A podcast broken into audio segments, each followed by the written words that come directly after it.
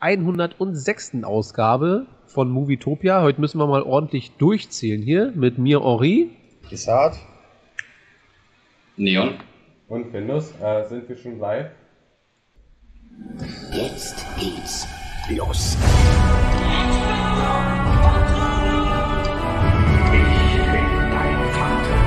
Das ist noch ganz die Liste äh, vorlesen.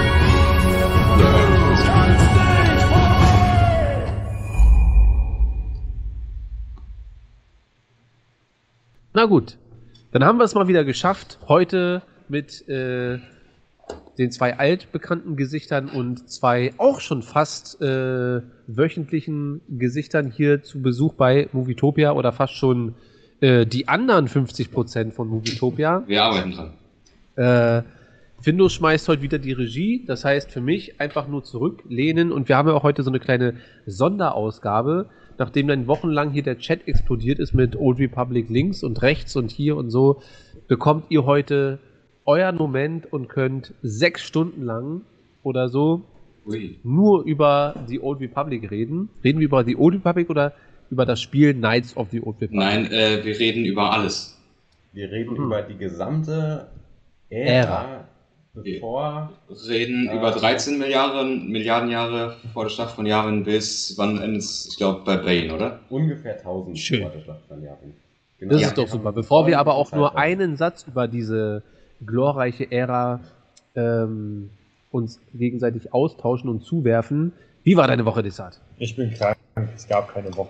Ja, du bist immer noch krank. Das Wobei, wissen die Leute. Ich, ich, muss mich, ich darf mich ja heute wieder aufregen. Und zwar, ich dachte mir, weißt du, man ist krank und will ja ein paar Filme schauen und denkt Was, sich was so, gab's wieder nicht bei Disney Plus? machen wir mal, machen wir mal äh, Tribute von Panem. Ich hatte richtig Bock drauf. Ja, ich hatte richtig Bock drauf. Ja, ich hatte richtig Bock drauf. Und es gibt Bei Tribute Netflix von. Panem, aber nur die letzten beiden. Ach so. Ja, wieso sagst du mir da nicht Tja. Bescheid? Ich hab die doch. Und da gab es noch eine Menge, Menge, Menge mehr Filme, die ich gucken wollte und die es wieder nicht gab. Und ich dachte mir, ah, wisst ihr was? Das ist Streaming-Zeitalter. Hätte ich mal meine ganzen DVDs nicht verkauft. Hast du das gemacht? Ja, aber schon Jahrzehnte. Aber hey, dafür gibt's Alien vs. Predator 2, den besten Film der Welt auf Disney Plus. Den habe ich sogar letztens irgendwann geguckt und dachte mir, was Ja. für eine Kacke ist das? Ja, ich auch, weil ich habe Angst vor deinem Quiz. Ich habe alle Alien und Predator Filme nochmal geschaut. Oh, da Stimmt. musst du aber noch ein bisschen weiter zurück. In, Ja, in ein Stadium, ich ja. wo du noch ein, ein kleines Samenkörnchen warst. Ja, ich, ich habe äh, alle Alien und Predator Filme auf jeden Fall jetzt gesehen. Das Ja. heißt, da fühle ich mich halbwegs gut vorbereitet. Und Also ich der Film hoffe- war nicht gut. Nee, Wir, wir reden nur über die eine Stelle, wie heißt das Zitat, wo der eine sagt, äh, ich habe keine Zeit zu bluten. Das ist das Einzige, was ich mir gemerkt ist, habe. das ist wichtig. Mehr habe ich auch bisher nicht weitergeguckt. Ansonsten hoffe ich einfach auf viele andere Fragen, wo ich punkten kann und dann schauen wir mal. Wie sieht's denn eigentlich aus? Wir, äh, Matze ist jetzt wieder dabei. Habe ich das richtig verstanden gestern im Chat? Dass Matze glaube, dann am es verschoben, oder? 8.12. am Start wäre? Genau, also wir haben das jetzt Ja. nochmal umgelegt an alle im Chat und äh, bei Spotify und so. Ähm, das Quiz findet nicht wie bislang geplant am 7.12., sondern jetzt am 8.12. statt. Das ist ein, ist ein Mittwoch. Da weiß ich jetzt auch nicht genau so genau, wie es bei euch ist, äh, ob wir wieder ganz normal 21 Uhr machen oder wie das. Nö, wir könnten dann, also zumindest, ich weiß nicht, Desart, wie sieht's bei dir aus? Du hast ja da immer eine Menge Unterricht eigentlich. Ja, aber wir, wir können auf jeden Fall früher starten. Ich sage nochmal ganz genau Bescheid, aber 21 wäre, glaube ich, ein bisschen sehr spät. Ja. Und ich habe äh, mittwochs schon ähm, ja auch früher Zeit. Also ich denke Ja. mal so 19 Uhr oder vielleicht 20 Uhr kann man schon auf jeden Fall anpeilen. Aber ich denke mal 19 Uhr sollte auch schon mal klappen.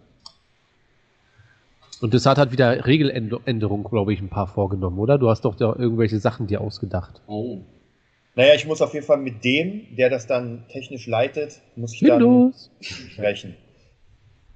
Ja. Oh, das heißt, du musst Sachen einblenden. Von Ah. Desarts eigens äh, animierte Animationen und äh, Feueraliens und so. Animation ist eigentlich ein gutes Stichwort. Ah, kommt jetzt die erste? Nee. Ah, Aber wir können ja, Findus, willst du da anfangen? Äh, was über unser Geheimprojekt erzählen, zumindest ein bisschen was. Ähm, ja, ein ganz bisschen vielleicht. Und zwar arbeiten nicht so viel. wir an einem großen Projekt, an einem äh, Old Republic Fanfilm. Ich glaube, so viel kann man schon fast sagen. Mhm. Haben wir, Ähm, glaube ich, sogar schon besprochen, oder? Äh, Wir haben es kurz mal angerissen. Ja. Genau. Genau. Inhaltlich wollen wir noch, noch gar nichts äh, so wirklich sagen, weil das wird eine kleine Überraschung, wenn dann Mhm. die ersten, äh, ersten finalen äh, Teaser Trailer. Genau. Aber ihr, so, ein- ihr habt das Drehbuch, glaube ich, aber schon geschrieben, Ja. richtig? Wir, wir haben schon ein fertiges Drehbuch und haben schon einen, einen Plan und eine äh, genaue Storyline. Und da geht's Mhm. jetzt an die Und sind jetzt am Animieren. Genau. Und das ist. Und das macht Arbeit. ihr beide selber oder habt ihr da noch so eine Crew an Nee. Animateuren im Hintergrund? Leider nicht.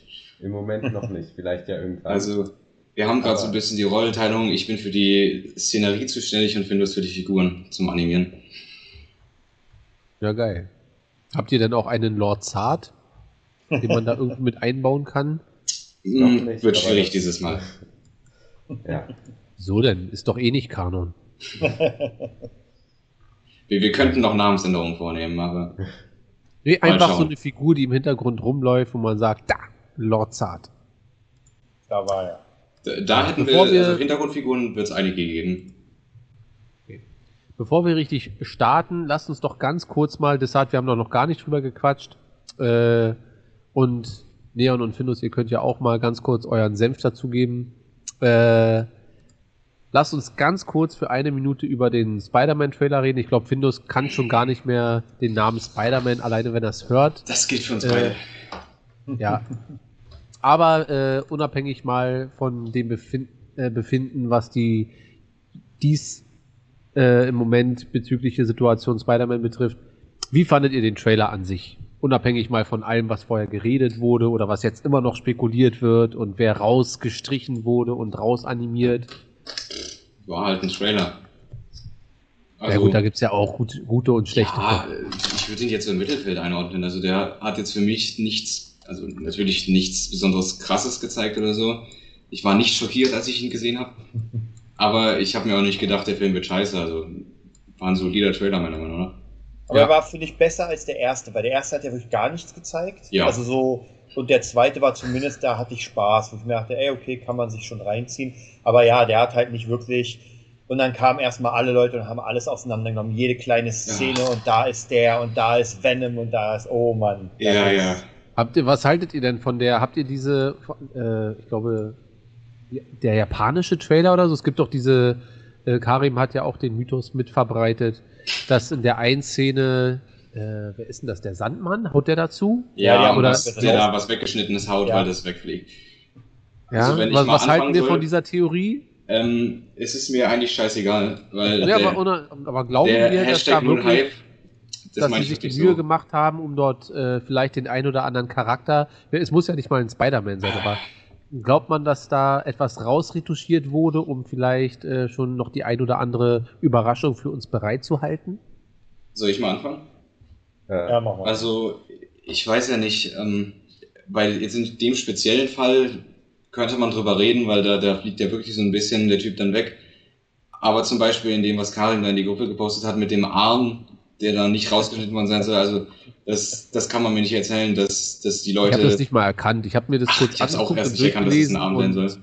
Das ist so ein bisschen wie die Post-Credit-Scene. Ich weiß nicht, äh, deshalb, ob du dich dran erinnerst, bei, ähm, bei WandaVision, wo die Kamera so über diesen Wald fliegt Mhm. und dann irgendwie soll das geändert worden sein und da sieht man jetzt, äh, man sieht gar nichts, man sieht wirklich nichts, man hört nichts, man sieht ja, ja, ich nichts. kann mich noch erinnern, dass Einfach wir nur darüber geredet haben, ja. Und es wurde gesagt, nein, äh, da ist jetzt irgendwie, wenn man da genau hinguckt, ist das die Silhouette von Doctor Strange oder irgend so Ja. eine Scheiße. Hm. Und so ähnlich war die Armsituation. Das mit dem, dass der, wer ist denn das? Wer, wer fliegt denn da, wer kriegt denn da auf die Fresse? Ist das Spider-Man?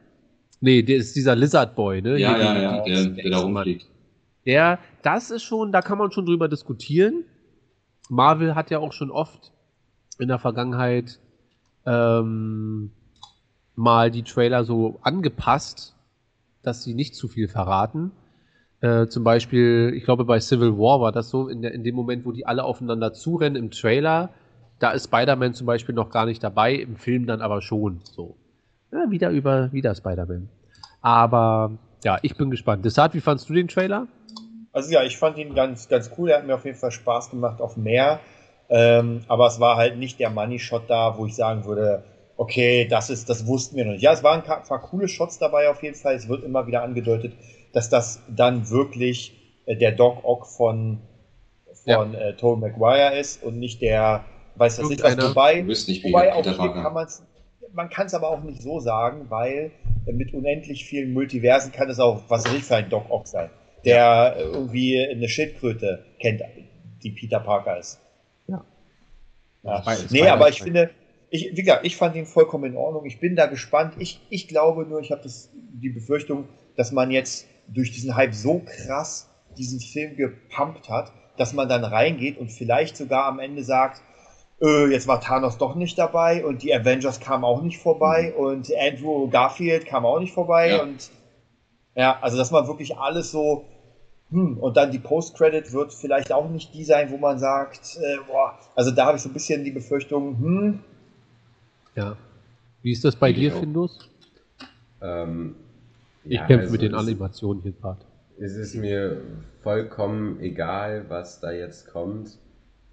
Ich hätte mich vielleicht darauf gefreut, wenn das jetzt nicht so unfassbar groß getrampelt werden würde. Weil ich finde, es ist ein Spider-Man-Film. Wann hat sich bitte ein Spider-Man-Film je so ernst genommen? Also. Ja. Naja, das ist ja halt die Frage so. Das ist ja. Ähm, warum ist der Film auf einmal so wichtig? Das ist natürlich der letzte oder es scheint so, als wenn es der letzte halt sein wird, der dann in dem Marvel-Universum, es ist ja auch nicht selbstverständlich, dass Spider-Man sich überhaupt im Marvel-Universum aufhält, zum, also in dem cinematischen mhm. äh, Marvel-Universum. Und der dritte Teil verlangt natürlich schon einen schönen Abschluss dann dafür. Selbst wenn es danach weitergeht, dann wird er aber wahrscheinlich in einem anderen Universum weiterspielen. Und das stimmt, aber ich finde, die zwei Teile davor waren jetzt nicht so episch, dass man sagen würde, ey, jetzt kommt äh, der Aufstieg des Königs. Also mhm. das war halt, der erste war cool, fand ich gut. Der zweite war auch sympathisch, fand ich auch cool, aber es war halt kein Ding, wo ich sage. Die kleine okay, Spinne das, aus der Nachbarschaft, ja. Ja, genau. Und das verdient jetzt nicht äh, Endgame als dritten Teil. Ja. Ähm, ich denke aber, dass wir was, was Gutes bekommen. Also unabhängig von Andrew Garfield und so weiter. Ich habe schon den Eindruck, dass sie den Film natürlich auch sehr bombastisch gemacht haben.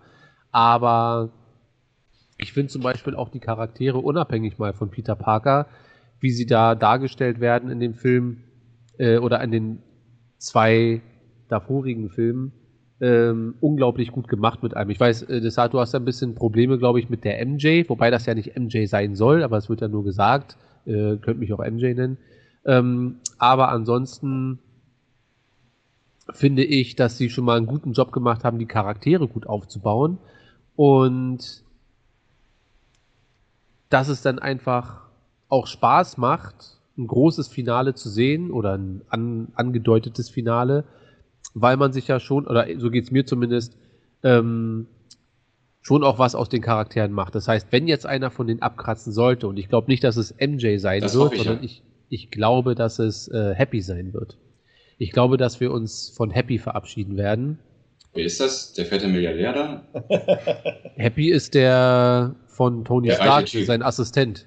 Ja, der, der Laufbursche. Ich habe irgendwie das Gefühl, dass Happy ins Gras beißen wird und dass das der Moment sein wird, wo dann alle machen, ah, muss das sein. Jetzt also gucke ich, ich, mir doch nochmal. Hm? Ich finde ja, die können von mir aus alle draufgehen in den Film. Ja, aber das wird ja nicht passieren. Ja, leider. So. Aber wozu? Also was hat man davon, wenn dann alle draufgehen? Ja, da, also okay, es müssen nicht alle sein, aber zum Beispiel so, da war ja im Trailer diese Szene, wo äh, die MJ aus dem Holland-Universum da genauso runterfällt wie Mary Jane aus ja. Garfield. Kann sie von mir aus auch draufgehen.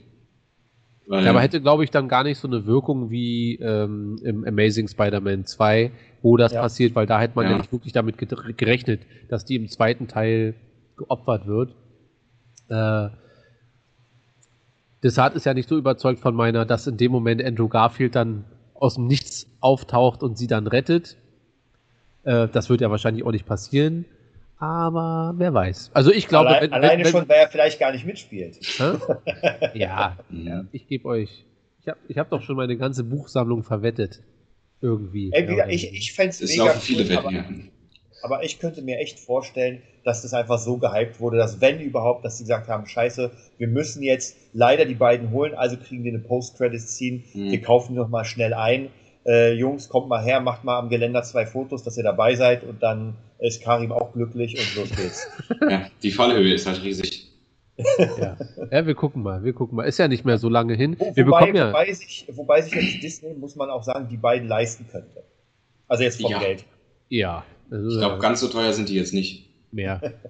Ja, Ja. glaube, hatten überhaupt. Beide waren aber jetzt nicht so die unglaublichen, krassen Schauspieler-Heroes, oder? Ja, also Tobey Maguire hatte Maguire schon eine Phase. ja der war ja auch, Äh, oder ist ja auch als Produzent noch tätig. genau, bei Andrew Garfield weiß ich es halt nicht so. Der spielt jetzt halt bei diesem. Der hat so Ein Film mit- Teenage-Dinger auch gemacht, oder? Bitte? So Teenage-Kram hat er immer mal wieder mitgemacht, glaube ich. Ja, weiß ich nicht mehr. So, also ist nicht auf meiner Bildfläche großartig. Kann sein, dass er ein paar Indie-Filme mal gemacht hat oder auch nicht, keine Ahnung. Aber ich glaube, Tobey Maguire wäre schon der schwerere, den zu überzeugen, ey, komm doch noch mal wieder und so weiter. Und ähm, denke aber, naja, wir werden ja sehen, was der Film am Ende für uns bereitet. Wir haben ja, wir kriegen ja noch einen Trailer. Also ein Trailer kommt, glaube ich, am 29. oder am 30. Irgendwie Ende des Monats kommt der finale Spider-Man-Trailer. Aber ich bin tatsächlich gespannt, ob der dann, ob diese Trilogie geil abgeschlossen wird. Weil man muss jetzt leider sagen, die Tobi war nicht geil abgeschlossen. Ja, Äh, die aber da Andrew war ja auch noch mehr geplant. abgeschlossen. Ja, ja. Also, aber da hat man gemerkt, dass man ganz schnell mal was zusammengezimmert hat. Und die Amazing Äh, Spider-Man war auch nicht geil abgeschlossen, weil da sollte ja auch mehr kommen. Was haben wir Deswegen, denn eigentlich im Moment alle mit den Sinister Six? Also das juckt mich zum Beispiel überhaupt nicht. Scheißegal. Wer, wer ist der Sechste? Und hat mich noch nie gejuckt. So, ich, ich finde das ja okay, wenn da der ein oder andere Bösewicht auftaucht und so weiter. Aber sind wir mal alle ganz ehrlich, wer von uns hat denn wirklich diese 8 Millionen Spider-Man-Comics gelesen, um sie jetzt so auszurasten, dass die Sinister Six da auftauchen? Wenn dann Matze. Ja, wenn dann Matze. So. Und dann, wenn man dann auch sagt, ey, ihr wisst ja gar nicht, was mit den Sinister Six da für geile Comics ex- existieren, dann ist es auch okay. Aber ich habe mehr den Eindruck, wenn man mal so durch Insta oder generell durch Social Media durchswiped, dass denn da, wenn sich dann da irgendwelche, nichts gegen euch, 15-, 16-Jährigen über äh, Sinister Six so krass freuen, dass, dass das Nein. mehr so eine Welle ist, auf der man gerade mitreitet, anstatt echte Freude. So, also mich interessiert das nicht, ob das Elektro ist oder nicht. Ich freue mich, dass der Elektro jetzt da drinne ist, aufgrund der ganzen Zusammenhänge und so weiter. Aber ähm, auf Lizardman oder äh, hier den Eidechsenmann hätte man von mir aus auch Ich verzichten weiß nicht mal, wer das ist. Ja, das ist der aus dem ersten Amazing Spider-Man. Ähm, Es ist zu lange her, dass ich den gesehen habe, keine Ahnung. ja. Und in den Harry Potter-Filmen spielt der übrigens Luna Lovegoods Vater, falls das jemanden interessiert. Ah, Nein. zu wissen. Ja. naja. Äh, wir werden mal schauen. Jetzt haben wir ja doch länger über Spider-Man Ja, geredet, ich als ich dachte. schon sagen. Schnell rüber zu Ultra Ja. Aber äh, ich bin trotzdem, also ich freue mich äh, trotzdem auf den Film, äh, auch wenn das, äh, ihr habt ja schon recht, also Findus, du hast ja recht, wenn das langsam so ein totgeschlagenes Pferd ist, so ein totgerittenes Pferd. Aber ich hoffe, dass der Film eine gute 8 von 10 wird und bin auch mit einer 9 von 10 zufrieden. Aber das muss er dann erstmal schaffen und ich bin gespannt, ob wir dann jetzt im letzten Trailer, um mal wieder den Toby-Hype nochmal anzuschieben, ob wir denn jetzt im letzten Trailer vielleicht den einen Money-Shot sehen, den Desart im letzten Trailer noch nicht gesehen hat. Da bin ich auch gespannt. Jo. So, dann äh, herzlich willkommen zum The Old Republic Talk. Ich lehne mich jetzt zurück und trinke aus meinem Ray-Becher. Eigentlich müssten wir so einen maximalen Star Wars Talk. Hast du das Star Wars Intro am Start, Das Findus? Star Wars Intro, äh, ich hab's nicht in OBS und ich kann's reinschneiden. Willst du dir die Mühe am Ende noch machen? Das, das kann ich Naja, machen. du, du machst das schon. Ähm, Findus macht das schon. Ja, wir können ja noch, es gibt ja jetzt irgendwie schon wieder Gerüchte, dass Kathleen Kennedy wirklich die alten, äh, die alten Star Wars Gesichter aus der Sequel-Trilogie zurückholen möchte. Haben wir da nochmal eine feste Meinung? Das hat, wir haben ja beide schon vor ein paar Wochen darüber gesprochen, als das das erste Mal so ein bisschen, ähm, ja, die, die, die Kreise drehte. Wie, wie seht ihr das? Wie viel Lust haben, habt ihr darauf, nochmal Kylo Ren, wie auch immer, sei es der junge Kylo Ren bei Luke oder ähm, Finn oder Ray, muss man das nochmal haben oder sollte man das nicht lieber einfach sein lassen? Einfach sein lassen. Da schließe Ja. ich mich an. Aber ihr würdet trotzdem ins Kino gehen, wenn Star Wars Episode Ja, 10 natürlich. äh, Revenge of the Ray, Mhm. Revenge of the Palpatine. Wenn das mit unserem Fanfilm gut läuft, dann sind wir ja dafür zuständig dann. Das kann sein, wobei Disney ja oder Lucasfilm Leute oder Leuten, die gut laufende Fanprojekte irgendwie an den Start gebracht haben, da eher den Hahn zudrehen, statt die zu supporten. Also vielleicht werdet ihr dann so eingefleischte Disney-Gegner oder so. Mhm. Aber das kann eigentlich ja auch die ein oder andere Tür öffnen. Mhm. Wir. Wir werden sehen. Was schreibt Karin denn hier? Jetzt seid ihr beide Ja. hier beschäftigt. Und Ist wenig los im Chattern. Ja, stimmt. Toby kostet mehr als Andrew. Andrews neuer Film. Tick, tick. Muss man nach rechts gucken, um den Chat zu lesen. Naja, wir schauen mal. Okay, dann leg mal los. Ich mach mal hier mein Fenster zu, weil ich krieg sonst kalte Füße. Und Findus oder Neon, wer auch immer von euch jetzt hier die Moderation übernehmen will, ihr Ich glaube, wir machen das beide abwechselnd. Naja. Desart macht inzwischen ganz entspannt mal die Augen zu und sagt ab und zu, da bin ich mal gespannt. Also interessante Geschichte, ja. Genau, ähm, bevor wir loslegen, vielleicht erklären wir einmal kurz, was wir vorbereitet haben. Und zwar haben wir, wie gesagt, so, so eine Übersicht, so eine Timeline gemacht, die von der Entstehung des Universums bis eben um 1000 vor der Schlacht von Yavin, bis der neue Sith-Krieg endet, ähm, reicht. Und die gehen wir gleich einfach einmal durch und besprechen so dieses gesamte riesige Wichtige. Legends-Universum, genau. Und bevor wir das aber tun, habe ich eine Spoilerwarnung auszusprechen für die Werke, über dessen Inhalte wir sprechen. Ich kann nicht garantieren, dass das jetzt 100% alles akkurat ist. Ich habe halt bei den Wikipedia-Artikeln immer ähm, in den Quellen geguckt, was da so ähm, an, also aus welchen äh, Büchern und so die Sachen kommen. Und das wäre Das ist einmal- akkurat und fertig. das, das, das wäre einmal die Dawn of the Jedi-Reihe. Das wäre dann Knights of the Old Republic, Knights of the Old Republic 2, Star Wars The Old Republic, die Jedi Knight Story, Star Wars The Old Republic, Rise of the Hutt Cartel, Star Wars The Old Republic, Shadow of Revan, Star Wars The Old Republic, Knights of the Fallen Empire und Knights of the Eternal Crown. Äh, the, Old, the Old Republic, The Lost Sons 4, Project Infinity, Tales of the Jedi-Reihe. Meister Fanfilm. Tagebuch, The Old Republic, Revan und Darth Bane, Schöpfer der Dunkelheit. Das sind Juhu! die Werke, auf die wir uns beziehen, also richtig inhaltlich. Du hast die Old Republic betrogen vergessen, oder? Ähm, ich glaube, Müsste doch auch mit drin stehen. ich glaube, so viel ist da gar nicht draus mit drin. Aber zur Sicher Sicherheitshalber sagen wir das jetzt auch nochmal. Also Old Republic betrogen auch noch. Ähm, genau. Okay. Müsste dann alles sein, ne? Das müsste dann alles sein. Und dann äh, gehe ich einmal in OBS rein und bereite das vor. So. Und wir beg- beginnen unsere Reise im Jahre 13 Milliarden vor der Schlacht von Yavin. Äh, eine du Sache noch ganz kurz.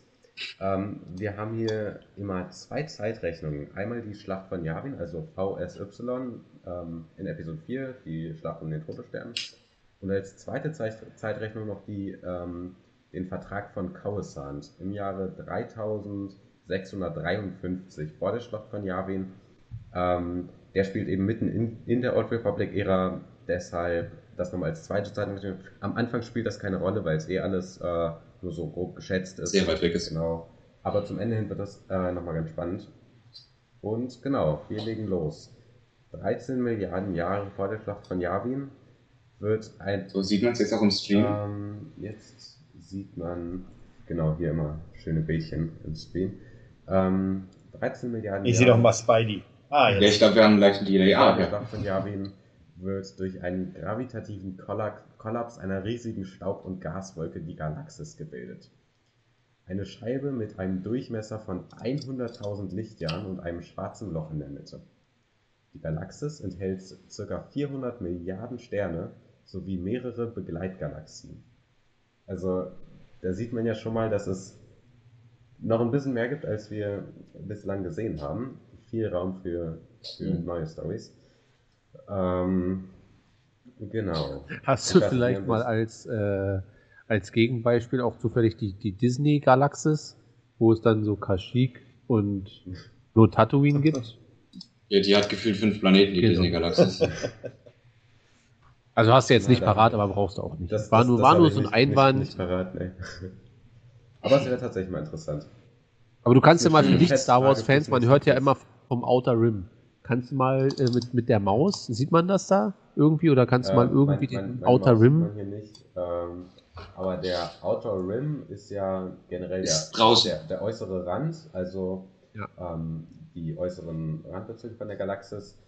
Man sieht hier links vom tiefen Kern, also von der, vom Zentrum der Galaxis links der Bereich, der ist ja ziemlich leer. Das sind die unbekannten Regionen. Und Hm. ähm, Mhm. viele interessante Storylines spielen auch in den unbekannten Regionen auf versteckten Planeten, die erst gefunden werden, entdeckt werden. Ähm, das so ein bisschen, wenn irgendwie eine neue Zivilisa Zivilisation auftaucht, eine mächtige, dann kommt die häufig aus dem Outer Rim, äh, aus, dem, äh, aus den unbekannten, Unbekannten Regionen, genau. Ja, dann haben wir Und die Chiss könnte man sagen, soweit ich weiß, waren die im Norden bzw. Nordwesten der Galaxie verortet. Äh, an der Grenze von, wie hieß das, wilder Raum und unbekannten Regionen. Das hat schön aufpassen. Das wird alles abgefragt im nächsten Quiz. genau. Ähm, ja, ich weiß nicht, Leon, willst du weitermachen mit den nächsten Kann ich machen, dann wechseln wir jetzt einfach bei den Punkten ab oder so. Genau. Also, dann sind wir jetzt circa 5 Milliarden Jahre vor der Schlacht von Das ist ein ordentlicher Sprung. Okay. Ich dachte, wir, Ja, das ist ganz ordentlich. wir, wir, wir- wir machen das am jetzt Anfang in große 100 Sprünge. Jahre Schritten. Dann dachte Okay. ich mir, okay, dann sind wir bis nächsten Mittwoch immer noch Also, nicht durch. Wir sind jetzt erst bei auf dem Planeten Gorov Prime entsteht das erste Leben. Ähm, das erste empfindungsfähige Leben allerdings erst sehr viel später, um eine Million vor der Schlacht von Yavin. Und die erste Zivilisation auf eben jenem Gorov Prime taucht um circa 10.000 vor der Schlacht um Yavin auf. Also nur als Basisrichtwert, wann das erste Leben entstanden ist. War das aber so Kaulquappenleben oder schon Jedi und Sith? Nein, nein, ich habe gesagt, das empfindungsfähige Leben erst viel später. Ah, okay. Und was ist das? Einfach nur Kaulquappe. Ich glaube, das steht nicht so präzise da, aber einfach nur Kolkwaffe ist, denke ich, ganz gut hier. Ja. Dann machen wir den nächsten sehr großen Sprung wieder ins äh, Jahre 2 Millionen vor der Schlacht von Yavin. Also ähm, schon Einfach mal ein paar weiter. Milliarden Jahre übersprungen. Ja, ist, ist nichts passiert da. Genau, Aber ja, ähm, okay. Im Jahre 2 Millionen vor der Schlacht von Yavin entwickelt sich nämlich die Spezies der Wookies auf Kashyyyk. Also auch eine sehr alte Spezies und dann fangen sie halt an, auf die Bäume zu klettern und ja, gehört Waren früher mal Menschen und wurden dann zu Wookies. So ungefähr, ja. So, dann mache ich mal direkt weiter mit dem nächsten großen Sprung, äh, Sprung der jetzt auf ca. 90.000 Jahre vor der Schlacht von Yavin geht. Und da wurden dann auf Coruscant die ersten Gebäude auf anderen errichtet und der Planet war schon bereits äh, mit, also gesamt mit einer Stadt bedeckt. Gibt es denn eine soll ich sagen? Information, was Coruscant ursprünglich mal für ein Planet war? Das wüsste ich zum Beispiel Ja. gar nicht. Äh, Findus, weißt du das genauer? Also, ich weiß, dass. Ähm, ich weiß nicht genau, in welchem Roman es war, aber in irgendeinem Roman habe ich mal gelesen, dass Han Solo und irgendein anderer Charakter, ich weiß nicht genau, wer es ist, ähm, so äh, Skifahren auf Coruscant. Das ist natürlich nur eine künstliche Anlage irgendwie, Mhm. aber da, ich meine, da gab es auch eine Information, dass es tatsächlich mal ähm, äh, natürlich möglich war, auf Coruscant Ski zu laufen. Und die Ja. nächste Information, die ich dazu habe, ist, ähm, dass im Jedi-Tempel, dass der Jedi-Tempel auf einem großen Berg errichtet wurde. Und die Spitze von dem Berg tatsächlich im Tempel zu sehen ist. In einer großen Halle. Mhm. Im neuen deshalb- Kanon ist da aber ein Sith-Tempel drunter verborgen, ne? Im Ja. neuen Kanon ist unter dem Jedi-Tempel ein uralter Sith-Tempel. Mhm. Das ist Okay. eigentlich Was zählt jetzt? nicht so richtig möglich. Das ist die große Frage. ähm, äh, aus diversen Gründen, die wir nachher noch aufzählen werden. Also Ja. rein timeline-technisch ist Und- das nicht möglich. Ich weiß über Coruscant noch, dass das sozusagen, also auch wenn es irgendwie die Ader auch im Star Wars-Universum gibt, der Ursprung der Menschheit war. Also da war eine Vorläuferspezies der Menschen. Die hat dann irgendeinen Krieg geführt und sich auch irgendwie aufgespalten in zwei Lager. In Corona-Leugner und. Geimpfte. Ja, so ungefähr. Äh, Und dann ging das da los. Also ich weiß es auch nur ungefähr, aber soweit ich weiß, ist das die Wiege der Menschheit. Aber es kann auch falsch sein. Also Dominieren die Menschen auch die Galaxis eigentlich? Oder ist das nur so ein, kommt uns das nur so vor, weil wir in dem Film immer nur so das sehen? Naja, das weiß ich jetzt auch nicht sicher, aber die imperiale Navy besteht ja zum größten Teil aus Menschen. Ja, ich werde hier Und- regelmäßig journalistisch nachhaken, ne? Ja, ja. Aber es gibt ja noch bei Erben der Jedi das krasseste Volk, was ja nicht aus Menschen besteht. Da Und also aus dem Outer den, Rim. Von den äh, Yusan Wong oder. Yusan Wong Genau. was? Ähm, Ja, das ist das schon wieder ein Nerd-Talk hier, ey. Aber ja. heißt ja nicht, das heißt ja nicht, dass die Menschen nicht äh, dominant sind.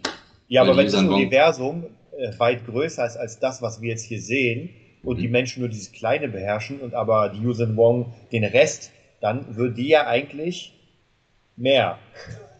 Ja, das wirft jetzt die interessante Frage auf, ob die Wong den Rest beherrschen oder ob es da nicht noch mehr Spezies gibt.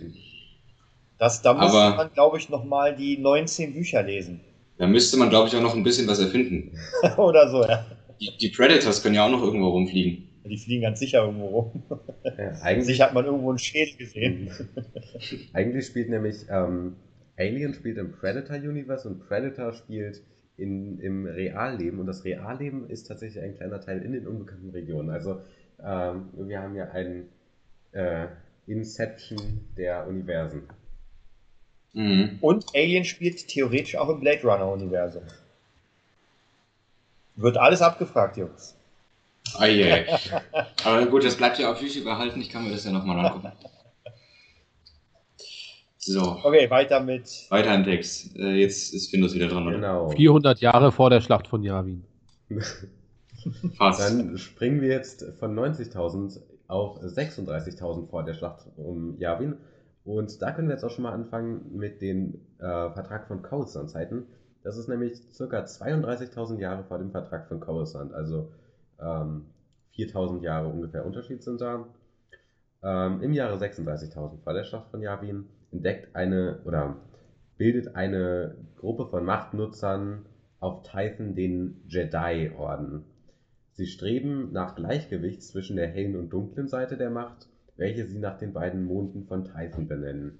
Ashla steht für die gute Seite, also für die helle Seite der Macht, und Bogan für die dunkle Seite. Und das sind eben so die zwei Gottheiten des Jedi-Orden. Genau. So, dazu journalistisch irgendwelche Fragen? Nee, das hat man auch in, im Bane-Buch gelesen. Genau, dann werden die Sprünge schon etwas kleiner, denn der nächste ist ca. 35.000 Jahre vor der Schlacht von Yavin, beziehungsweise 31.000 Jahre vor dem Vertrag von Coruscant. Und zwar die Rakata entwickeln mit Hilfe der dunklen Seite der Macht den Hyperraumantrieb und gründen das unendliche Reich, welches sie in den nächsten Jahren über einen Großteil der Galaxis, äh, welches sich über den, die nächsten Jahre über einen Großteil der Galaxis ausbreitet. Äh, sie errichten die Sternenschmiede, die kennt man auch, eine gigantische Raumstation, die eine riesige Flotte in kurzer Zeit bauen konnte, über ihrer Heimatwelt Lehon, die wiederum bekannt ist aus Bane. Wurde auch im Quiz abgefragt. Oder auch im Quiz abgefragt, genau. Habe ich nicht gewusst. Ich hab's gewusst. Ich weiß. I remember. So, Genau. Nachdem sie dann die Sternschmiede gebaut hatten, äh, erobern sie über viele tausend Jahre die Galaxis mit ihrer überlegenen Technologie, weil einfach noch keine andere Spezies da irgendwie Möglichkeiten hat, ähm, dagegen zu halten. Und eines Tages, irgendwann um 27.700 vor der, Schlacht von Yavin, trafen sie dann auf den Planeten Korriban und die dort lebende Sith-Spezies. Und die Sith-Spezies, auf die sie da trafen, die hatte eine ganz besondere Eigenschaft. Die war nämlich genau wie sie ähm, empfindungsfähig, was die Macht angeht. Und ähm, die stellten deshalb auf der einen Seite eine Bedrohung für die Rakata dar und auf der anderen Seite konnten sie den Rakata aber auch extrem viel nutzen. Und ähm, dann haben die Rakata da auch eine Delegation hingeschickt auf Korriban, also nach Korriban. Und die haben dann verhandelt mit dem Anführer der, ähm, der Sith, dem König Adas, und haben ihm als Geschenk äh, das Ritual zur Herstellung eines Holochron übergeben. Insgeheim planten sie aber schon da, die Sith zu versklaven und sich ihre, ihre Macht zu nehmen. König Adas entdeckte den Betrug aber und beginnt einen Krieg gegen die Rakata, welchen er auch schließlich gewinnt. In Star Wars. Das war, das, das, war so, das war so das erste Mal, dass die Rakata von irgendeiner, von irgendeinem anderen Volk ähm, Besiegt wurden. besiegt wurden oder auch richtigen Widerstand erlebt haben. Und genau, das hat auch dann so ein bisschen den Anfang vom, das Anfang, den Anfang vom Ende der Rakaton des Unendlichen Reichs eingeläutet. Genau. Und wir bewegen uns da jetzt gerade circa, also das war circa 27.700 Jahre vor der Schlacht von Yavin, dieser Angriff auf die Sith, auf Korriban. Und wir machen dann weiter im Jahre 25.793 Jahre vor der Schlacht von Yavin, beziehungsweise 22.140 Jahre äh, vor dem Vertrag von Coruscant. Da haben die Rakata nämlich mit einer Armee von den sogenannten Fleischräubern, das ist eine Unterart ihrer eigenen Spezies, Typhon angegriffen. Und die dort lebenden Jedi. Und wurden da aber auch äh, erfolgreich abgewehrt. Und dieser Angriff des Unendlichen Reiches hat in den Reihen der Jedi dann eine starke Spaltung zwischen den Anhängern von Ashla und denen von Bogan äh, ausgelöst. Und da hat dann der erste große Konflikt zwischen den beiden Parteien, der als die Machtkriege bekannt ist, äh, begonnen. Den haben die Leute von Ashla gewonnen, soweit ich weiß. Genau. Wa- Was für eine Spezies ist nochmal diese grüne, komische Fischspezies, die wir gerade sehen? Das sind die Rakata Ah, okay. mit ihrem unendlichen Reich. Genau. Und Und war es so unendlich? es, sie haben Es war nicht unendlich, Es war nicht nein. unendlich, aber sie haben wirklich sehr, sehr große Teile der Galaxis beherrscht. Über einen längeren Zeitraum. Also schon, Die waren ziemlich lang sogar. ja. Also klar, wir, Auch den Teil der Yuuzhan Wong? Nein, also, die Yuuzhan-Bong waren damals noch kein Thema. Zumindest nicht in der Galaxis.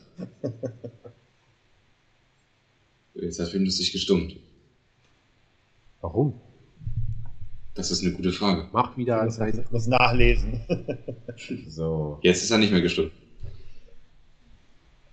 okay. Genau. Die Machtkriege sind auf Typhon entbrannt und die haben. Äh, Moment, jetzt bin ich in der Zeile verrutscht. ähm, genau, die haben ziemlich genau zehn Jahre gedauert, die Machtkriege. Und sind dann aber zugunsten der Anhänger von Ashla, also der hellen Seite der Macht, geendet. Und ähm, die letzten Überlebenden von den Bogan-Anhängern, die fliehen von Typhon. Und die Überlebenden oder die verbleibenden Jedi-Mitglieder von ähm, äh, die Ashla-Anhänger, die gründen den Jedi-Orden aus den Trümmern des Jedi-Orden.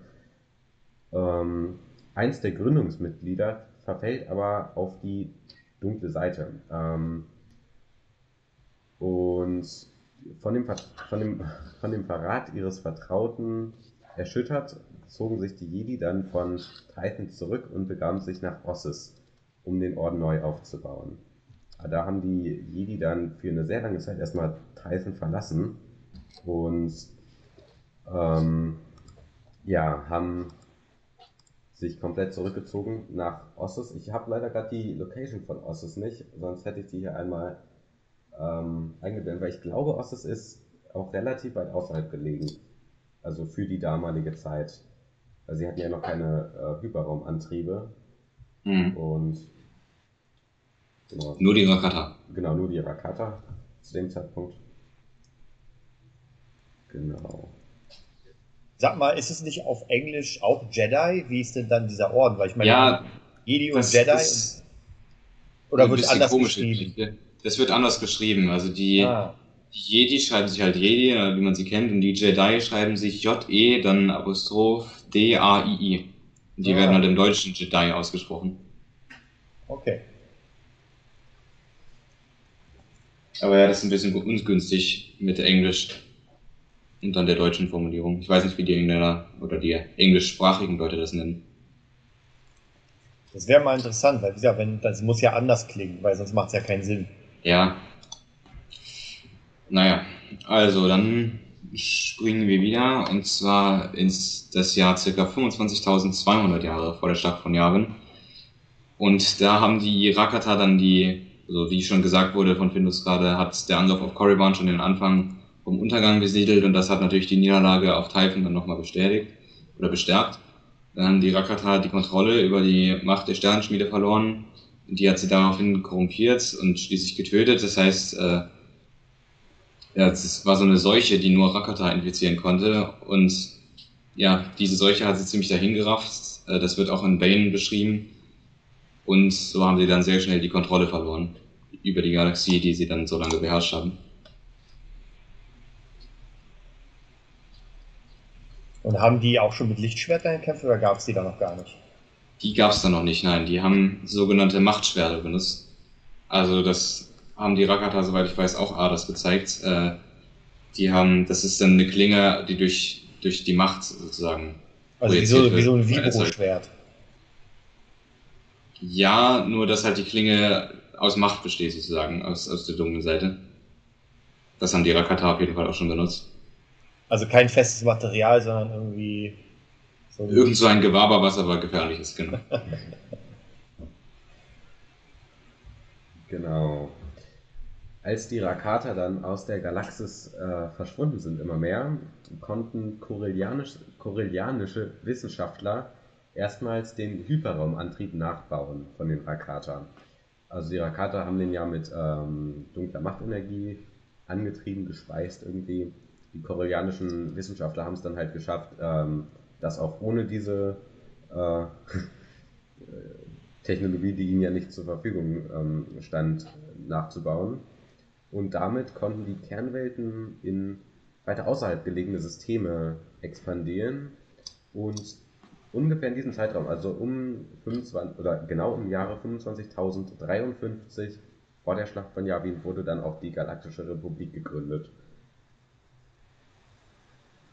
Werden wir jetzt von Henry auf Instagram gepostet oder was hast du da gerade gemacht? Nee, nee, alles gut. Kommuniziere. Eigene Aufnahme. Ich kommuniziere. Ah. So, so. So, dann der nächste Text wird ein bisschen länger. Wir befinden uns jetzt im Jahre ca. 24.500 äh, vor der Schlacht von Yavin.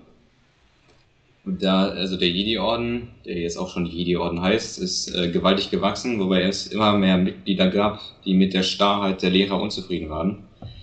Der Jedi Xendor, oder wie auch immer man den ausspricht, ähm, beantragte schließlich, Ossus verlassen zu dürfen, um eine neue Akademie zu gründen, an welcher er alternative Techniken lernen wollte.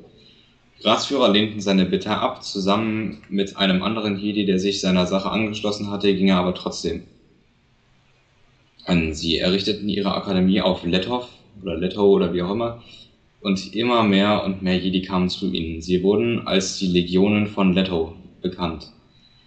Welche Seite den Krieg äh, was, was bist da, glaube ich, verrutscht findest, weil wir haben ja einen Krieg angefangen.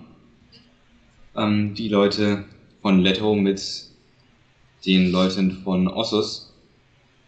Und den haben die Leute dann von Ossus letztendlich gewonnen. Genau, weil die Xendor seine Legionen äh, nach Ossus geführt hat und dort aber verloren hatte.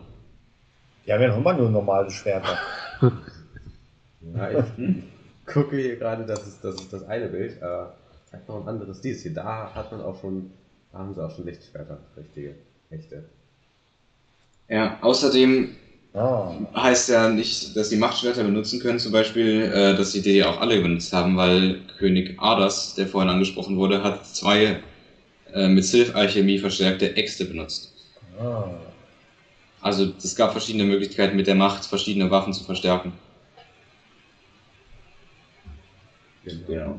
Genau, das e ähm, Ereignis, ich weiß nicht, ob du es gerade gesagt hattest, das Ereignis, dass die Legion von Leto sich von, vom Jedi-Orden abgespalten haben und dann zum ersten richtigen dicken Krieg da geführt haben.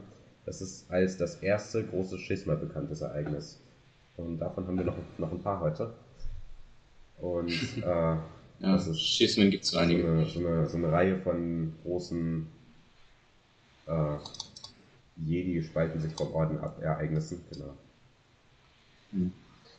Genau, dann springen wir weiter. Aber das ist noch nicht der Jedi-Orden, den wir kennen mit Rat und mit den ganzen Sitzen Doch, und mit, genau, den, das- mit den Meditationskisten. Ach, das ist schon der. Also vielleicht nicht eins zu eins, aber es ist schon die Ordensstrukturen, die nennen sich auch jetzt wirklich Jedi und nicht mehr Jedi. Und gibt es schon jemanden, den wir kennen? Oder Ich Nee, glaube nicht. Oder? Das ist Was ist denn 22 eigentlich-. Äh. Es, es wird ja immer irgendwie rumspekuliert, wer denn eigentlich, vielleicht wisst ihr ja da mehr, wer denn eigentlich nun wirklich der Meister von Yoda ist.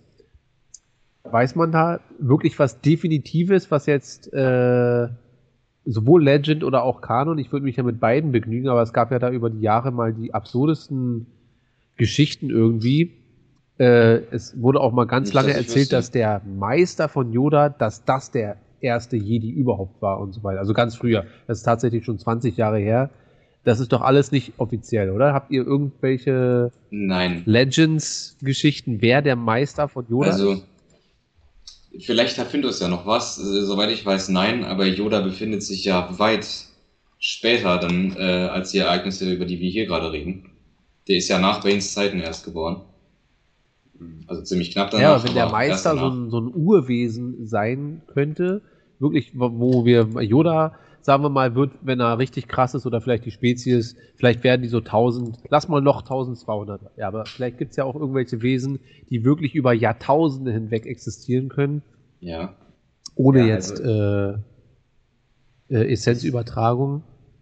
Äh, aber ihr habt auch nichts Definitives wegen der. Hier, Ich habe Jim. gerade in diesem Jim. Moment Wikipedia gefragt und äh, Wikipedia meinte, dass der, ähm, der Lehrmeister von Yoda tatsächlich dieses äh, niedliche Geschöpf ist. Ich werde das hier kurz reinholen in Dings, dann könnt ihr das alle sehen. Ja. Das Von wann ist die Info, weißt du? Diese, die Information ist, ich Ja. habe keine Ahnung, woher die kommt, aber die, Das Bild kenn ich auch. Wikipedia sagt es, das ist Mhm. nämlich, ähm, das ist Nkata del Gormo. Klar. Dieser Star Wars Quiz, alle merken. Genau. Altbekannter. Das ist aber, ich würde da nichts drauf geben. Ich habe keine Ahnung, woher das kommt. Ich gucke gerade mal hier in den Also in der. Kanon gibt sowieso keine, keine, äh, keine Informationen, aber Ja. vielleicht gibt es ja irgendwelche, wie gesagt, das letzte Mal vor 20 Jahren oder so gab es wirklich dann die Info, ja, und das war dann auch der allererste, der die Macht überhaupt nutzen konnte und dann Also- Jahrtausende später hat er sich dann Yoda erst gekrallt. Das kann eigentlich nicht sein, weil wir werden noch sehen, die Jedi hatten in der Geschichte mehrfach massive Probleme. Und da müsste eigentlich, wenn, der, weil so ein altes Wesen wäre ja Jedi-Großmeister, äh, davon ist nichts bekannt. Und das hätte dann entweder sterben müssen oder sich hervortun innerhalb dieser Jedi-Krisen. Also würde ich das mal ausschließen. Ja. Mhm. Wobei sich das Star Wars-Universum ja auch, zumindest in unserer realen Welt, in den letzten 20 Jahren auch nochmal äh, deutlich verändert hat. So. Ja, Ja, also ich habe hier gerade eine Information gefunden, woher das kommt, die Information. Und zwar kommt die aus dem offiziellen Star Wars Fact File von 2013 und 14. Also wurde Hm. dann ins Legends gepackt natürlich. Ähm, aber es kommt tatsächlich aus gar keiner so unbedeutenden Quelle. Okay. Also, äh, wie hieß der gute Mensch? Der- Nochmal? Der Little Boy hieß ähm, Nkata del Gormo. Ja, Ist, ein, ist irgendwie so eine Mischung aus Gandalf, Obelisk und Alien. Also Alien aus Alien mit dem Zauberstab da. Sag mal, hatten wir nicht mal auch äh, irgendwie gegoogelt mal, äh, was eigentlich offiziell war, aber irgendwie hast du es nicht geglaubt, äh, Yodas Nachname? Irgendwie war es nicht Yoda Yoda oder so? Ja, hier gab es verschiedene Varianten. Das war totaler Bild. Einmal Yadel Yoda, wobei Yadel halt Ja. Yadel ist, also aus dem Orden. Ähm, und dann hieß Yoda Yoda Spezies und völlig absurd. Also ich glaube, man weiß offiziell nur Yoda. So, mehr gibt's. einfach bei Yoda belassen ist, glaube ich, das Beste. Und, und wir wissen nichts über Yadel. Über Yadel wissen wir, Nur, dass sie gestorben ist. genau. Yadel ist äh, die andere Yoda-Spezies, die im Rat in Episode 1 mal so ganz dezent zu erahnen ist. Deshalb, da musst du nochmal Episode 1 gucken. Da siehst du eine zweite Yoda-Spezies im Rat sitzen. Aber es ist ja interessant, dass wirklich nur noch dieses, die zweite gezeigt wird und sonst eigentlich bis auf Grogu dann jahrzehntelang nichts. Ja. Tja. Damit man nicht so viele Fragen stellt. Stimmt. Ja, dann äh, fahrt fort. Kinder. Weiter im Text. Ja. Die nächsten zwei Punkte werden kurz, ich glaube, Findus ist dran. Ich bin dran. Ähm, Mhm. okay, wir waren. Wo waren wir? Wir sind jetzt 23.900 Genau. vor der Stadt von Japan. Ach, das geht doch zügig. Also, die Jedi. Kommt noch ein bisschen was. Nachdem die Jedi sich dann der Republik als ihre Beschützer an, anschlossen, ähm, hatten wir das schon? Oder hatten wir das noch nicht? Nein, das hatten wir Okay. noch nicht. Noch nicht. Genau, äh, im Jahre 23.900 haben sich die Jedi dann offiziell der Republik angeschlossen und fungieren ab diesem Zeitpunkt als ihre Beschützer. Völlig selbstlos. Ist einfach Völlig selbstlos, so wie sie sind. dreckige Information. Mhm. Dann im Jahre 22.800 vor der Schlacht von Yavin äh, folgt ein Jedi dem Ruf der Macht und entdeckt Illum. Zur Erklärung für alle. Also da, wo die Lichtschwertkristalle genau- Das herkommen. ist so ein Eisplanet, Desart. Und es wird ja gemunkelt, Die Starkiller-Basis. Das ist tatsächlich Ilum. Daran glaube ich damit immer noch Desart nicht. schon mal verknüpfen Ich weiß, es ist sie. was Mhm. ist wie. In meinem Kanon existiert das nicht. In meinem auch nicht. Was? Was? Was? Was? Was? Existiert nicht? In unserem Kanon ist die Starkiller-Basis nicht Illum. Ach so. Sondern einfach Ilum. Ja, Illum ist einfach Illum und die Starkiller-Basis ist irgendwas anderes. Okay. Die Starkiller-Basis existiert nicht in meinem Kanon. Da Ja, existiert groß Ja, gut, das stimmt schon. Und, äh, und, Und Mara. Mara und, äh, ja. Und die Yosamon.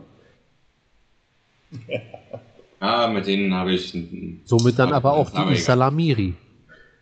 Die auch. Mhm. Die finde ich nicht schlimm. Finde ich auch nicht doch nette kleine Biester. Sag mal, sag mal, Jungs, gibt es noch mal interessante Infos zu den Javas Nee, gar in nicht. eurer Geschichte? Ich Was? glaube nicht, dass da drin steht, wann die entstanden sind. Gibt es Jedi-Javas? Oder Jedi-Javas? Nee, aber es gibt äh, Jedi-Tasken. Also zumindest in dem Jetzt habe ich Obi-Wan-Buch. den Movietopia-Stream In dem geschlossen. Obi-Wan-Buch gab es mal, oder war das andersrum? War das ein Jedi, der sich bei den Tasken eingenistet hat? Oder? Das war ein Tasten-Jedi. Ich brauche dringend Verlängerungskabel. Und warum können keine Javas Jedi werden? Habe ich Wahrscheinlich hier jetzt geantwortet. sind die zu habgierig. Oh. Aber es kann ja nicht sein, weil sie haben ja Mando das Ei zurückgegeben. Nee, äh, sie haben ihm sein Zeug zurückgegeben für. Für das Ei, ja. Ja, aber die, die sind ja Händler. Ja, und Jedi sind Unterhändler. Also ich glaube, wenn ein Anakin, der böse Lord, ein Jedi werden kann, dann kann auch ein Java ein Jedi werden. Du kannst ja einen Antrag an Disney stellen, dass sie das im nächsten Film in den Ja, aufnehmen. dann kannst du gleich noch, Moment, äh, kannst du gleich Ich noch einen Ewok mit rankleben. Und dann im, im Legends gab es, glaube glaub ich, sogar einen Wookiee-Jedi. Lobaka hieß. Es gibt auch einen Kanon. Äh, einer der Jedi in High Republic ist ein Wookie. Stimmt. Ist ja auf dem Buch zu sehen. Matze fehlt. Ja. Warte, warte, warte. Akai was a Java male who was a member of the Jedi Order during the years of the Galactic Republic. Ich glaube, es gibt einen Java Jedi. Ja! Zeig uns ein Bild. Warte, ich schicke dir kurz den Link für das. Okay. So einem kleinen Mini-Lichtschwert. Wir bilden uns hier Ich heute glaub- weiter. So ein bisschen gucken. Ja. Ja. Ak Akial hieß der wohl. Panther-Jedi. Er hat sogar eine ganze Biografie. Ich, ich, ich schick's einfach mal in Star Wars auf dem Movietopia äh, Discord rein. Dann könnt ihr das alle nochmal nachlesen. Er hat sogar eine sehr, sehr lange Biografie. Die lese ich jetzt nicht ganz durch. Also Desart, hast du noch einen Lesestab? Ja? Mhm.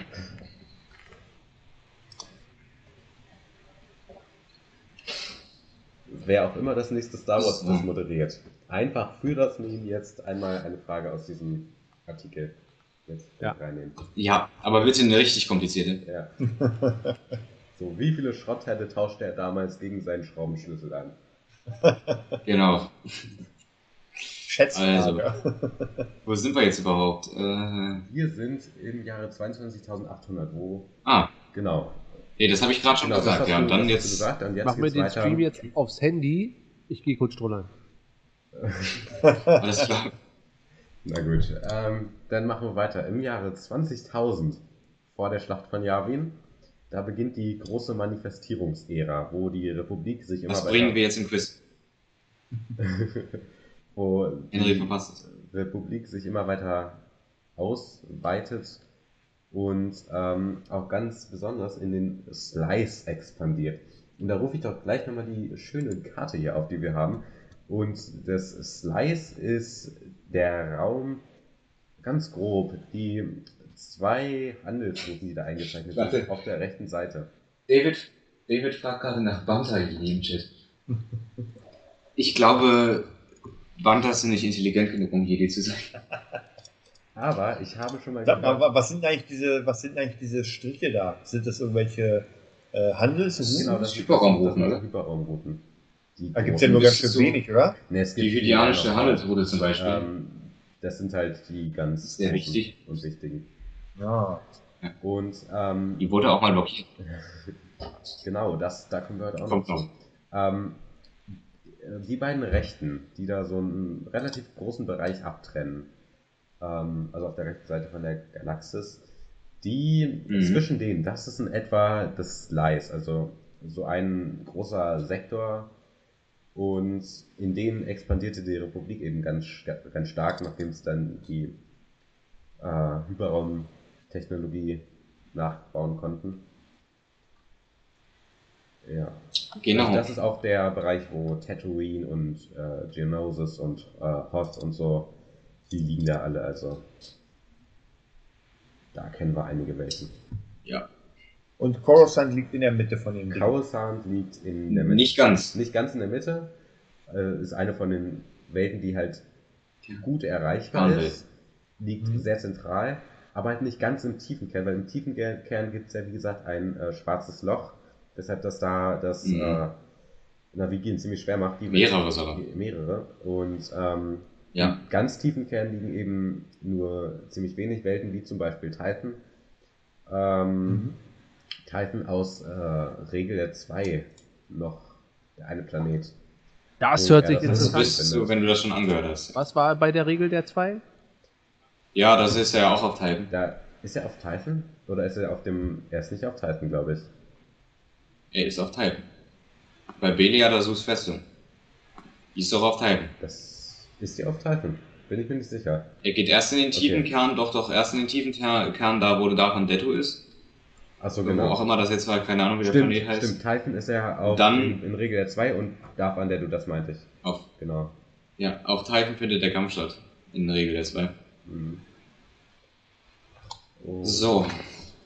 Dann das nächste Ereignis ist auch sehr kurz. Ähm, das ist im, circa im Jahre 19.000 vor der Schlacht von Yavin.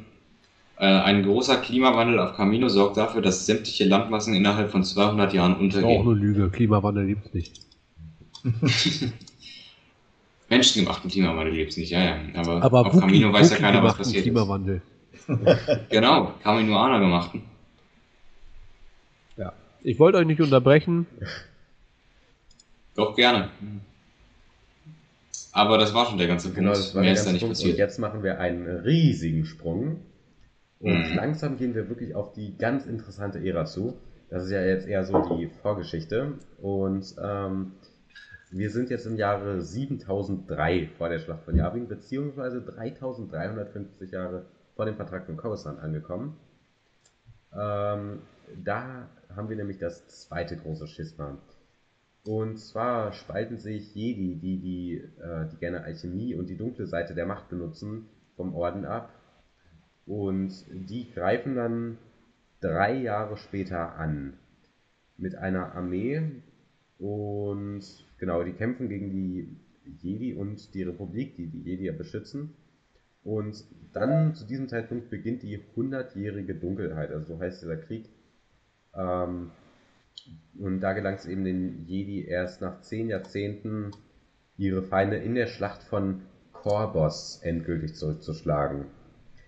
Also 100 Jahre lang tobte da der Krieg über die Republik und die Jedi und ähm, in der Schlacht von Korbos können, konnten die Jedi dann aber doch äh, die Oberhand gewinnen und die verbleibenden dunklen Jedi, und jetzt wird es wichtig, die verbleibenden dunklen Jedi zogen sich erneut zurück, um kurz darauf auf die Welt Korriban und die dort lebende Sith-Spezies zu treffen.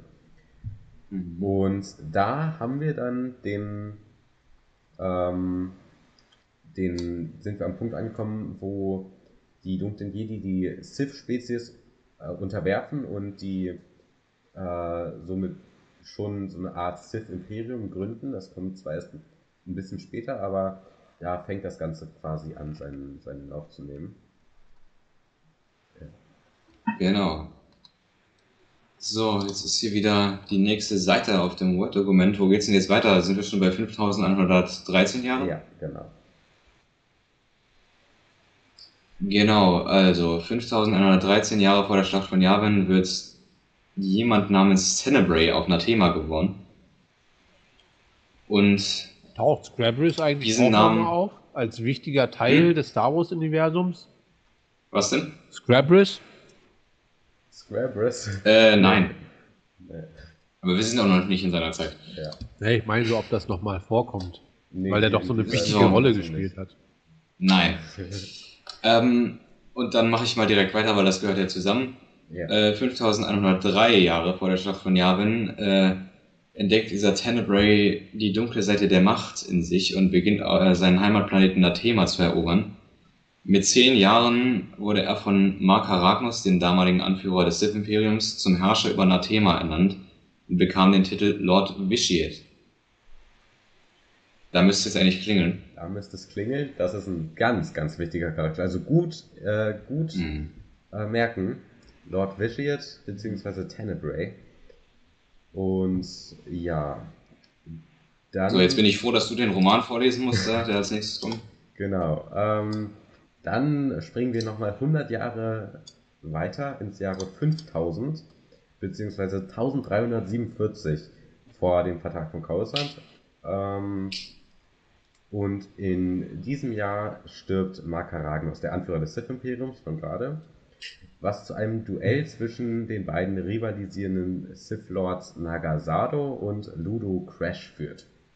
Der Machtkampf der beiden wurde nur durch die Ankunft zweier republikanischer Scouts beendet. Sado nutzte die Verunsicherung in seinen Reihen, um einen Krieg gegen die Republik vorzubereiten, und Crash äh, und seine Streitkräfte bei K zu zerschmettern. Also es kamen republikanische Scouts in den Sith-Raum um Korriban. Und ähm, da die Sith eben, das Sith-Imperium eigentlich noch nie auf äh, Außenwelt da getroffen war, löst das ja ziemlich viel Verunsicherung aus, was dann Naga Sado nutzte, um den Krieg anzuzetteln und eben bei den Vorbereitungen seinen, seinen Rivalen Dulu Crash äh, zu zerschmettern. Ähm, Genau, daraufhin folgte der große Hyperraumkrieg zwischen dem Sith-Imperium unter Nagasato und der Republik und den Jedi. Da sah es extrem lange so aus, als ob äh, Nagasato triumphieren würde. Als er schließlich aber von seinem eigenen Schüler verraten wurde, flieht er zurück nach Korriban, wo er von dem doch noch lebenden Lulu Crash empfangen wurde. Also er hat den Angriff überlebt und wartet da quasi, um seine, seine Rache zu vollstrecken. Ähm, das, den Kampf zwischen den beiden konnte Nagasado zwar nochmals gewinnen und hat äh, Ludo Crash dann endgültig getötet, ähm, aber sofort danach wurde Korriban von einer Armee der Republik angegriffen und Nagasado musste erneut fliehen. Er nahm einen sehr gewagten Kurs durch Zwillingssterne bei der Denari Nova und floh nach Yavin 4. Und dann auf Yavin 4 angekommen, baut er mit Hilfe seiner Masasi-Krieger, das ist, ähm, sind die Krieger des Sith-Imperiums, mehrere große Tempel, in welcher er sein Schlachtschiff versteckte und seine Studien der, der Sith-Alchemie fortsetzte. Nach einiger Zeit führte er ein Ritual aus, das seinen Körper in, eine, in einen schlafartigen Zustand versetzte, in dem er quasi ewig überleben konnte. Also er hat dann quasi darauf gewartet, dass ein äh, würdiger Schüler kommt und ihn findet und ähm, er sein Vermächtnis weitergeben kann und fortsetzen kann. Und genau diese Tempel, die kennen wir auch aus einem kanonischen Produkt tatsächlich mal, ausnahmsweise. Nämlich direkt in Episode 4. Mhm. Äh, die Rebellenbasis ist in, liegt in einem von diesen Tempeln. Und auch später im Legends-Bereich dann die Akademie von Luke Skywalker. Aber das ist ja nur Legends. Deshalb. Genau. Und dann ein Jahr später, im Jahre 4999, vor der Schlacht von Yavin, rief der eben angesprochene Lord Vitiate alle verbleibenden Sith Lords zu einem mächtigen Ritual auf seine Heimatwelt Nathema. Das Ritual brachte allerdings sämtliche Lebewesen auf dem Planeten um, entzog ihnen ihre Lebensenergie und machte Vitiate damit quasi unsterblich. Genau. Also ähm, Vitiate ist hat zu diesem Zeitpunkt quasi, als der große Hyperraumkrieg die Sith quasi beinahe vernichtet hätte, äh, hat er die verbleibenden Lords, die von noch übrig waren, gerufen auf Zusammengerufen. Heimatwelt, genau. Und hat damit fast alle auf einen Schlag erledigt. Und war dann so der einzige, äh, oder der mächtigste auf Sith auf jeden Fall, der noch übrig war. Und dann einige Jahre später, also äh, 600 Jahre circa später, ähm, reist ein junger Padawan namens Freedom Nat ins Yavin-System, um Yavin Kennt man auch aus Bane. Er entdeckt Nagasados Geist in einem von den Tempeln und wird von ihm zur dunklen Seite bekehrt. Ned tötet den Geist von Sado und macht sich auf den Weg nach Onderon, von wo er von da an als König herrscht. Und noch eine kleine Information, das habe ich da vergessen. Bevor Freedom Ned nach äh, Yavin gereist ist, wurde ihm die Ritterschaft verwehrt. Also er hat die Jedi-Prüfung nicht, nicht bestanden. Deshalb vermute ich ein wenig äh, da schon mal emotional getroffen war, dass er so angreifbar war für Nagasado. Genau, und das äh, Grab von ihm auf Onderon war auch das, wo Bane mit den Obelisken dann Genau. Äh, also er, sein, sein, infiziert wurde. seine Grabstätte ist auf dem Mond von Onderon auf Daxton. Daxen, genau. Das ist auch genau das, was in Bane dann beschrieben ist. Ich glaube, das ist der Planet, wo Bane dann von einem Mond zum nächsten geflogen ist, ne? Mit seinem, Ja. Ja, Mit mit, seinem- diesem äh, Flugvieh da. seinem Drechsel. War das ein Drechsel? Nee. Drechsel, ja, doch, doch. Ich glaube Das schon. war so eine Szene, wo die eigentlich ganz geil im Buch ist, aber hätte man das verfilmt, beispielsweise wäre das so eine Szene gewesen, ein bisschen wie Space Lair. So ein Mhm. bisschen da. Das hat an dem, an der, an der Stelle warst du, glaube ich, noch nicht. Das ist im zweiten Buch, glaube ich. Und da weiß Bane nicht, wie er vom Planeten runterkommen soll und schnappt sich dann da so einen halben Drachen und hüllt sich dann mit dem Drachen in die, Die Macht. Macht. ein. Und weil die Planeten so dicht beieinander sind, schafft Bane es dann von einem Mond zum nächsten zu fliegen. Im Buch aber Ja. geil beschrieben, aber wenn man sich das mal bildlich vorstellt, naja. Äh, keep Mhm. on reading. Ich, ich, ich, ich habe gerade noch ein Bild gefunden, was ich noch äh, drin hatte. Das zeigt Friedenet, wie er von dem Geist von Hagasado belehrt und bekehrt wird. Auch ganz Schön. interessant. Genau. So, dann äh, im Jahre 4250 vor der Schlacht von Yavin findet wieder ein wichtiges Ereignis statt. Und zwar spalten sich mal wieder eine Reihe vom Jedi äh, vom Orden ab und laufen zur dunklen Seite über. Es finden Kämpfe auf Coruscant statt, bevor die dunklen Jedi ins Volta-System zurückgedrängt äh, werden. Die dunklen Jedi zerstören äh, in einem letzten Versuch, sich zu verteidigen, das gesamte System, aus dem später der Volta-Nebel entsteht.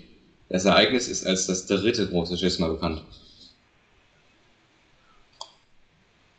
Genau, da sind Also große Schismen gibt es einige. nur, nur ziemlich wenig ähm, Informationen drüber bekannt, deshalb äh, ist das so ein bisschen sparsam da ausgeführt.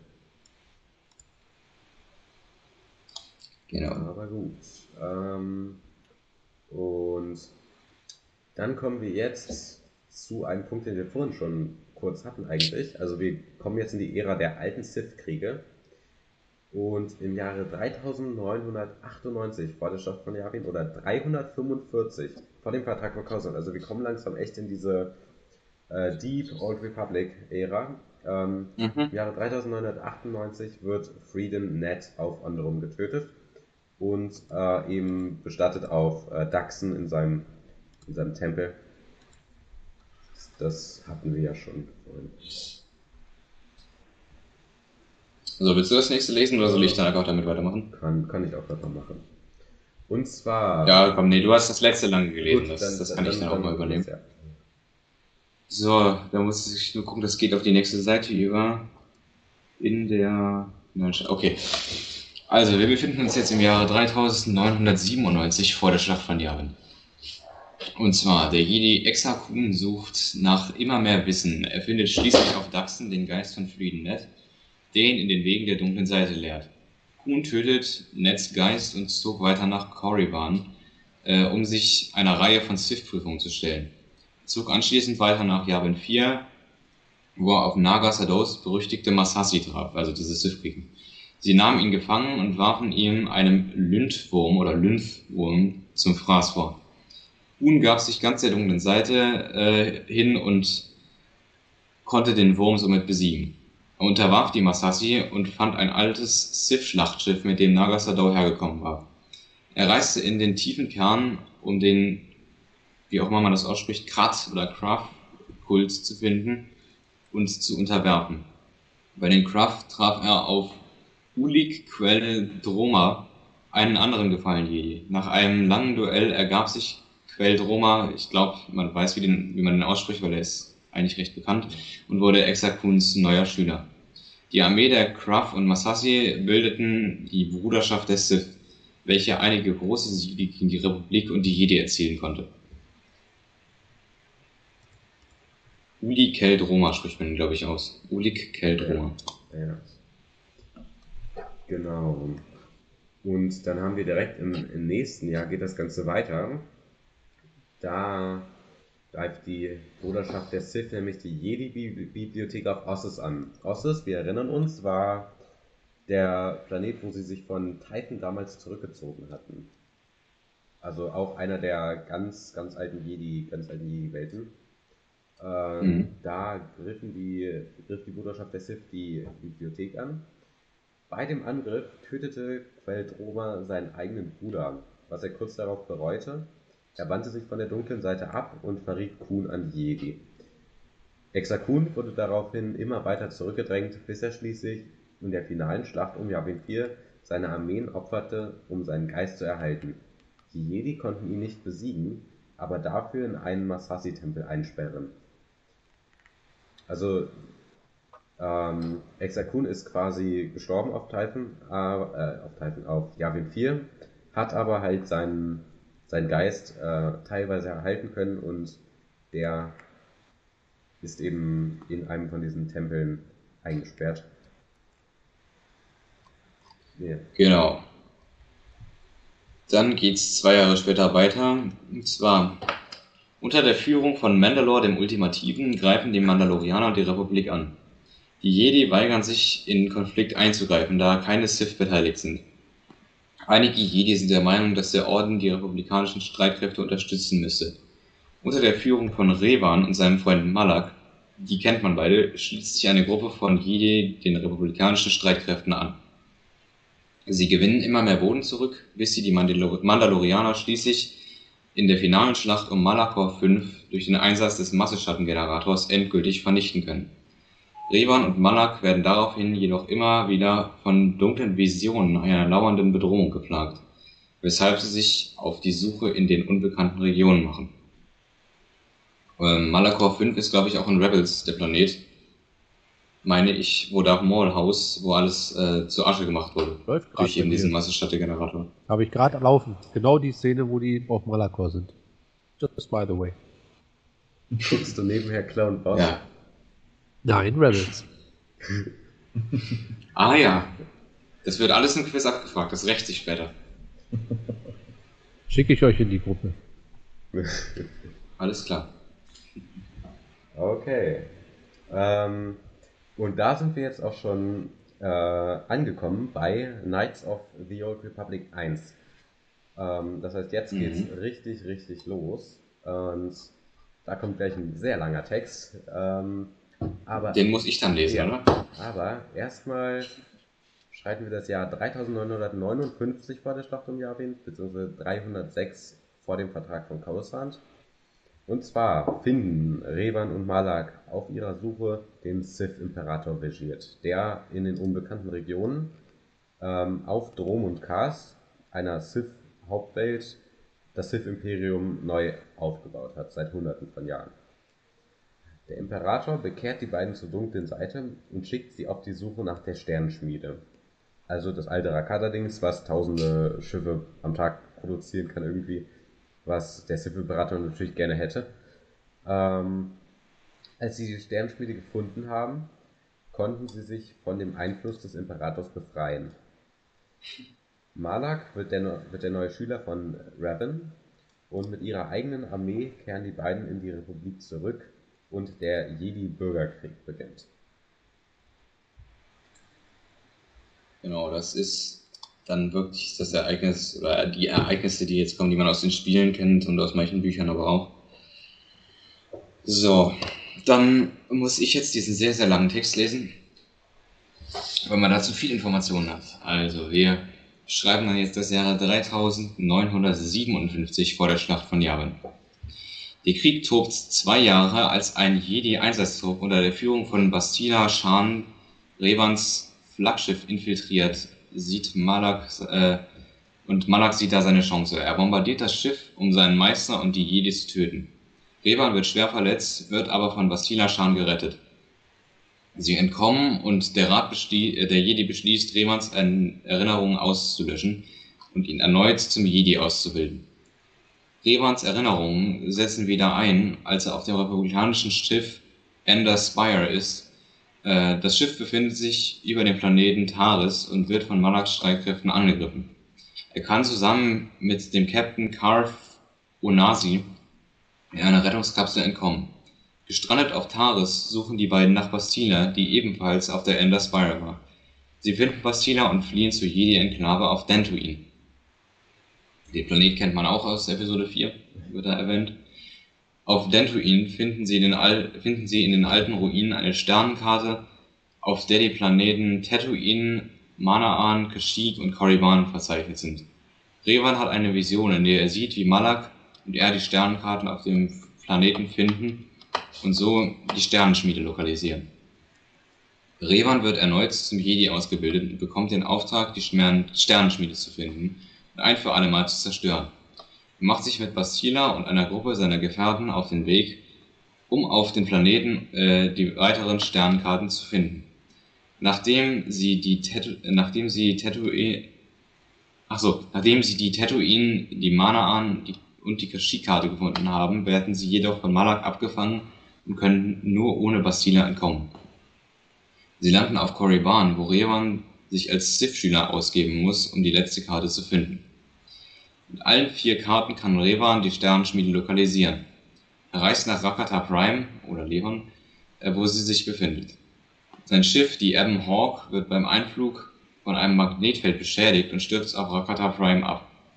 Mit Hilfe der letzten lebenden Rakata kann er in den Tempel, äh, in dem das Störfeld gesteuert wird, eindringen und findet die von Malak auf, dunkle, auf die dunkle Seite bekehrte Bastila. Ein Kampf entbrennt, welchen Revan gewinnt. Bastila flieht zurück zur Sternenschmiede und unterstützt die imperiale Flotte dort mit ihrer Kampfmeditation.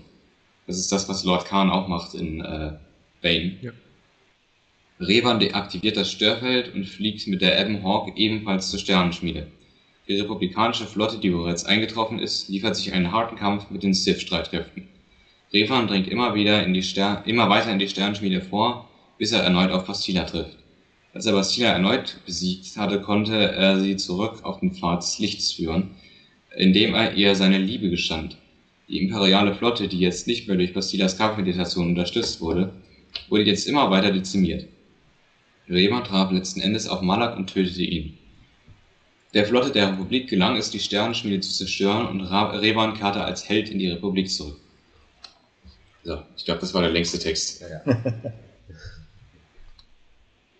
Genau, also das ist quasi die äh, Storyline von äh, Knights of the Republic 1 zusammengefasst gewesen. Das ist eben genau der Teil von äh, Revan erkennt seine, äh, äh, Revan erinnert sich wieder und ähm, ist eben auf diesem Schiff bis zur Zerstörung der Ster Sternspiele. Und dann geht es auch gleich weiter auf, äh, weiter auf Knights of the Republic 2 zu. Aber erstmal zu den Überresten von dem Sith-Imperium von Revan und Malak. Also noch nicht das große Sith-Imperium von äh, Bashir, sondern nur von den Anhängern von Revan und Malak, die übergeblieben sind. Die brechen nämlich immer weiter auseinander und Darth Trier, Darth Sion und Darth Nihilus oder Nihilus gründen das Sith-Triumvirat. Also quasi äh, die drei als Anführer des neuen Sith-Imperiums Sith von Revan und Malak ursprünglich. Ähm, genau. Und. Ja. Ja. So, dann im gleichen Jahr, jetzt kommt der kleine Spoiler, den wir ausgesprochen haben für das Buch Revan. Nämlich Revan, der Basila Shan geheiratet hat, wird von Visionen seiner Vergangenheit geplagt. Überzeugt, dass eine mächtige Gefahr am äußeren Rand lauert, macht er sich zusammen mit seinen Druiden T3-M4 und HK-47 auf den Weg nach Nathema, die Heimatwelt des Imperators. Revan wird dort von dem Sith Lord Scorch gefangen genommen, T3-M4 kann jedoch fliehen.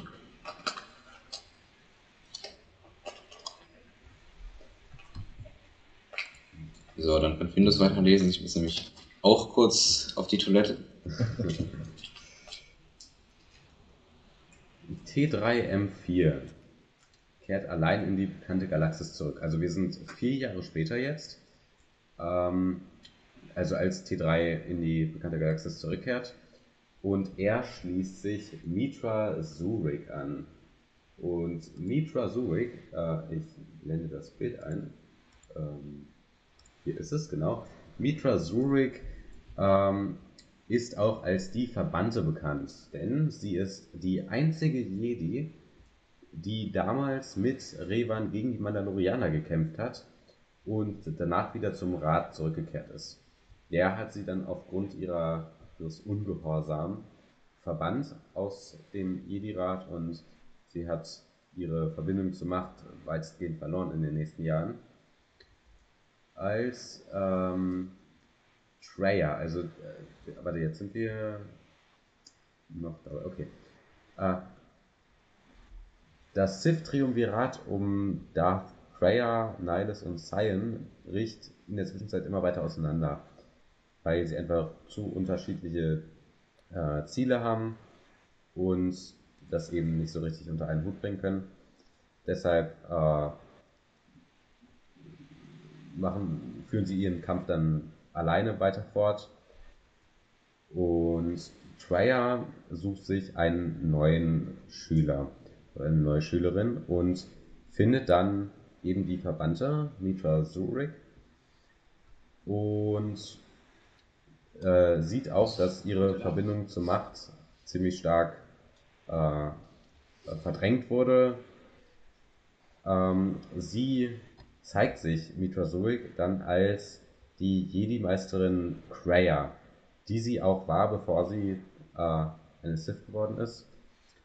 Und die beiden reisen durch die Galaxis und ähm, Freya bildet sie quasi erneut so ein bisschen aus, die Macht zu benutzen. Und während ihrer Reise treffen sie dann erst auf äh, Darth Nihilus und später auf Malakor 5, auch auf Darth Sion. Äh, beide sterben durch Mitra Zurichs Hand und letzten Endes deckt sie auch die wahre Identität von Freya auf und tötet auch sie, sodass ähm, sie dafür verantwortlich ist, dass das Sith-Triumvirat gestürzt wird. Und genau, so in diesem Zeitraum hat auch T3M4 ihren Weg zu ihr gefunden. Und die beiden machen sich auf den Weg zu Bastila Shan und das ist im nächsten Text, da kann Nian weiterlesen. Das ist nämlich ein Jahr später erst. Genau, dann geht es weiter mit der Handlung vom Revan-Buch. Nämlich Metra, Mitra Zurich und T3M4 besuchen Basila Shan und beschließen letzten Endes Revan in die unbekannten Regionen zu folgen. Sie treffen schon bald auf, die, äh, auf der Heimatwelt des Sith-Imperiums Drom und Kars ein. Dort finden sie Lord Scourge, der auf Nathema erstmals das wahre Gesicht des Imperators erkannt hat, ihnen deshalb bei einem Attentat auf diesen helfen möchte. Sie befreien Revan und greifen den Imperator an. Während des Kampfes hat Scorch noch eine, äh, hat Scorch eine Vision von dem Jedi, der den Imperator niederstrecken wird. Da dieser jedoch weder Re äh, Revan noch Zurich ist, verrät er die beiden und fällt ihnen in den Rücken. Er erzählt dem Imperator, dass er Revan und Mishra zur äh, nur geholfen habe, da er sie nicht alleine besiegen konnte. Vitiate glaubt ihm äh, dieses und macht ihn zu seinem Vollstrecker, dem Zorn des Imperators. Mitra wird in dem Kampf getötet, Revan jedoch gefangen genommen und künstlich am Leben erhalten. Er liefert sich die nächsten drei Jahrhunderte einen Kampf des Willens mit dem Imperator und konnte so einen Angriff auf die Republik immer wieder hinauszögern. Und das ist genau die Handlung des Buches. Und weiß man denn, ich habe das Buch gelesen, aber weiß man dann, wie es am Ende ausgeht? Also wie Revan, ob Revan dort äh, entkommt oder nicht? Oder das ist das ein finden wir offenes später Ende? noch raus. Das finden wir Mhm. später noch raus. Und gleich, ich sehe schon, Isal, du schläfst schon fast ein. äh, gleich kommen wir aber zu was Spannenderem. Jetzt kommt nämlich noch ein ganz kurzer Abschnitt, den wir besprechen müssen. Und dann gucken wir den ersten, äh, den ersten Teil von, genau, die Cinematics. Also den ersten. Der kommt jetzt nämlich gleich. Aber erstmal springen wir eben drei Jahrhunderte weiter, ins Jahre 3681, vor der Schlacht um Yavin. Ach, die 80er. Acht- 28 vor dem Vertrag von Coruscant. Also wir sind da jetzt richtig close. Mhm. Als eine republikanische Flotte im Tingle-Arm-Sektor zerstört wird und das Sith-Imperium Korriban zurückerobert, beginnt der große galaktische Krieg. Welchen Äh, wir jetzt das- zu sehen bekommen. um, genau, das, diesen Angriff sehen wir jetzt im ersten Cinematic und ich muss noch einmal kurz das hier vorbereiten. Einen Mhm. Moment. Ähm, ich werde das Übrigens, nämlich über. Muss ich Ja. Ton anmachen? Nee, musst du nicht. Also, du solltest meinen Skype-Ton hören. Ich werde das nämlich über Bildschirm teilen machen. Ähm, So. YouTube werden es natürlich dann auch sehen, über YouTube, das ist klar. Ähm, genau. während du das machst, könnte ich nochmal ansprechen, dass man auch in dem Buch lesen kann, dass eben während diesem finalen Kampf, auch ohne dass Scorch den in den Rücken fällt, dann man sieht, wie mächtig Vitiate eigentlich ist, weil er, das, da erinnerst du dich vielleicht, Henry, äh, Revan einfach platt macht. Und Revan ist ja auch ein sehr mächtiger Machtnutzer. Ja. ja. Ja. Wobei ich auch Weil- beim Lesen nicht das Gefühl hatte, dass die, dass der Imperator da, dort jetzt platt gemacht wird, dass das irgendein Ende ist, Nö. wo es irgendwie weitergeht, Chance gibt für die. äh, dachte ich mir schon. Ich hatte jetzt nicht das Gefühl, so, oh, jetzt kommt der große Showdown und der große Dude wird jetzt hier gleich platt gemacht. Das ist ja auch nicht passiert. Ja. Genau. Ähm, so, ich. Ahsoka kämpft übrigens gerade gegen Vader, so by the way. Oh, episch.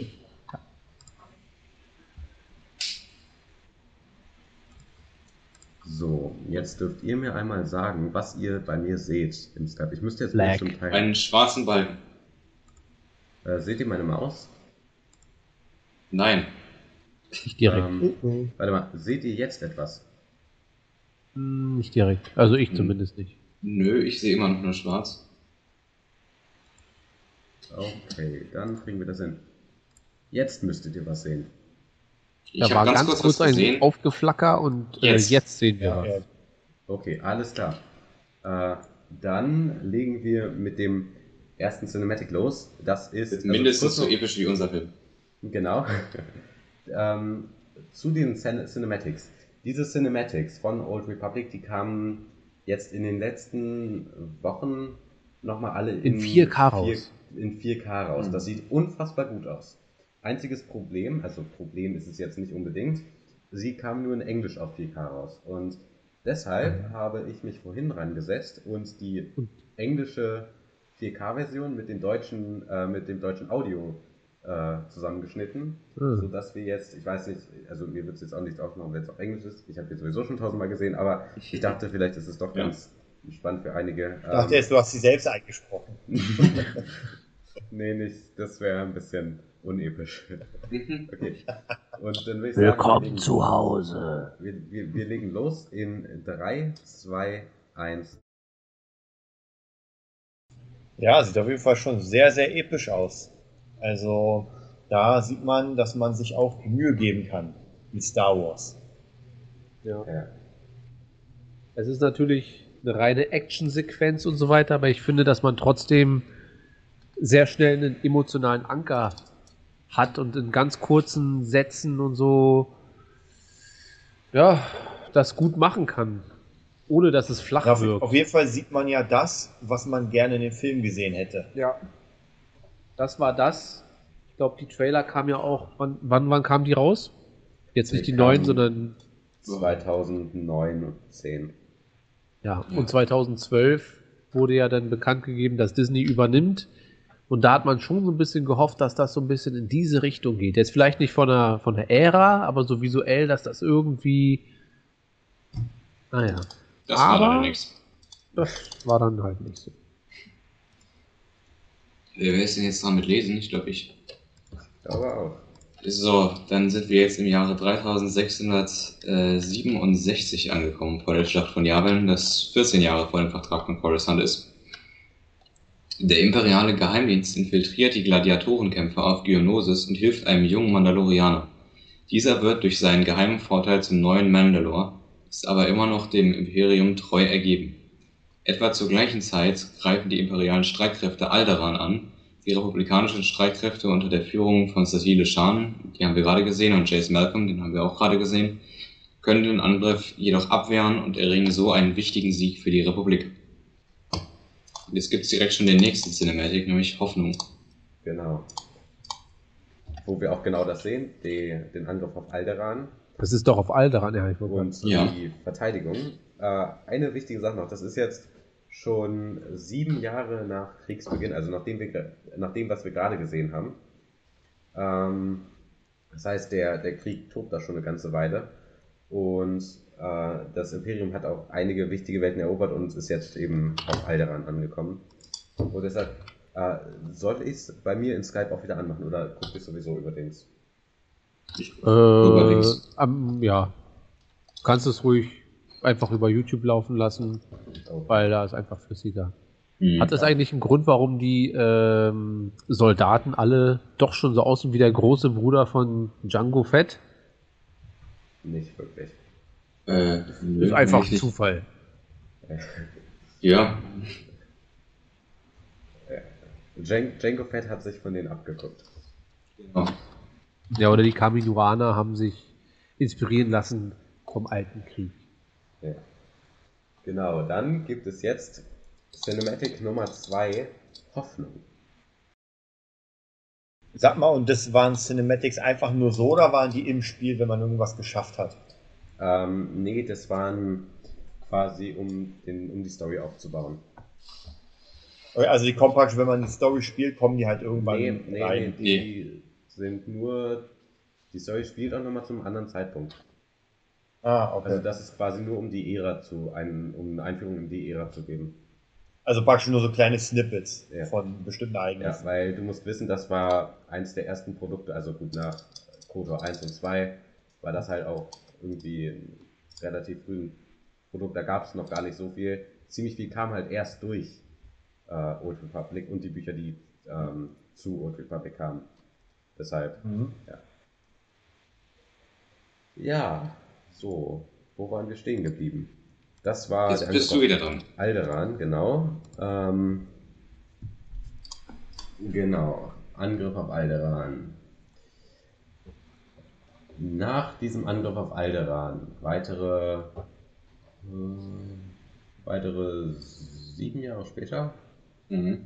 ja, ähm, greifen oder errichten die Mandalorianer eine gewaltige Blockade in der Hydianischen Handelsstraße. Das ist eine von denen, die du vorhin auf der Karte schon bemerkt hast. Genau. Ähm, Ah, Genau. Das ist Äh, eine richtig. der, der Hauptversorgungsstraßen äh, zu den Kernwelten, also auch Coruscant. Und die, das heißt, sämtliche Ressourcentransporte werden gestoppt und die Kernwelten sind quasi vollkommen abgeschnitten. Die Republik kann nichts gegen die, den neuen Feind auch noch ähm, ausrichten. Und ähm, die hydianische, die äh, Blockade der hydianischen Handelsstraße kann nur gebrochen werden, weil eine Schmugglerin, Hylo Viss, mit, ähm, mit, also die hat so ein cleveres Manöver gemacht, die ist nämlich mit Dutzenden vollen Frachtern auf die Blockade zugeflogen und hat die Mandalorianer damit äh, so abgelenkt, dass sie mit äh, ganz vielen kleinen, äh, kleinen Jägern von von der anderen, von der anderen Seite dann die Blockade angreifen konnte. Und als der Kampf dann lief, äh, sind natürlich auch direkt republikanisch, republikanische Truppen dazugekommen, mit derer Hilfe die Blockade dann letzten Endes gebrochen werden konnte. Genau. Dann äh, tatsächlich nochmal weitere sieben Jahre später. Jetzt sind wir im Jahre Null vor dem Vertrag von Coruscant, beziehungsweise im Jahre der Gründung des Vertrags von Coruscant. Die Republik wird in ihrem Kampf gegen das Imperium immer weiter zurückgedrängt. Der Krieg scheint beinahe verloren, als die Sith ein überraschendes Friedensangebot schicken. Das sind übrigens auch Handlungsstränge aus Bedrohung, also aus dem Buch.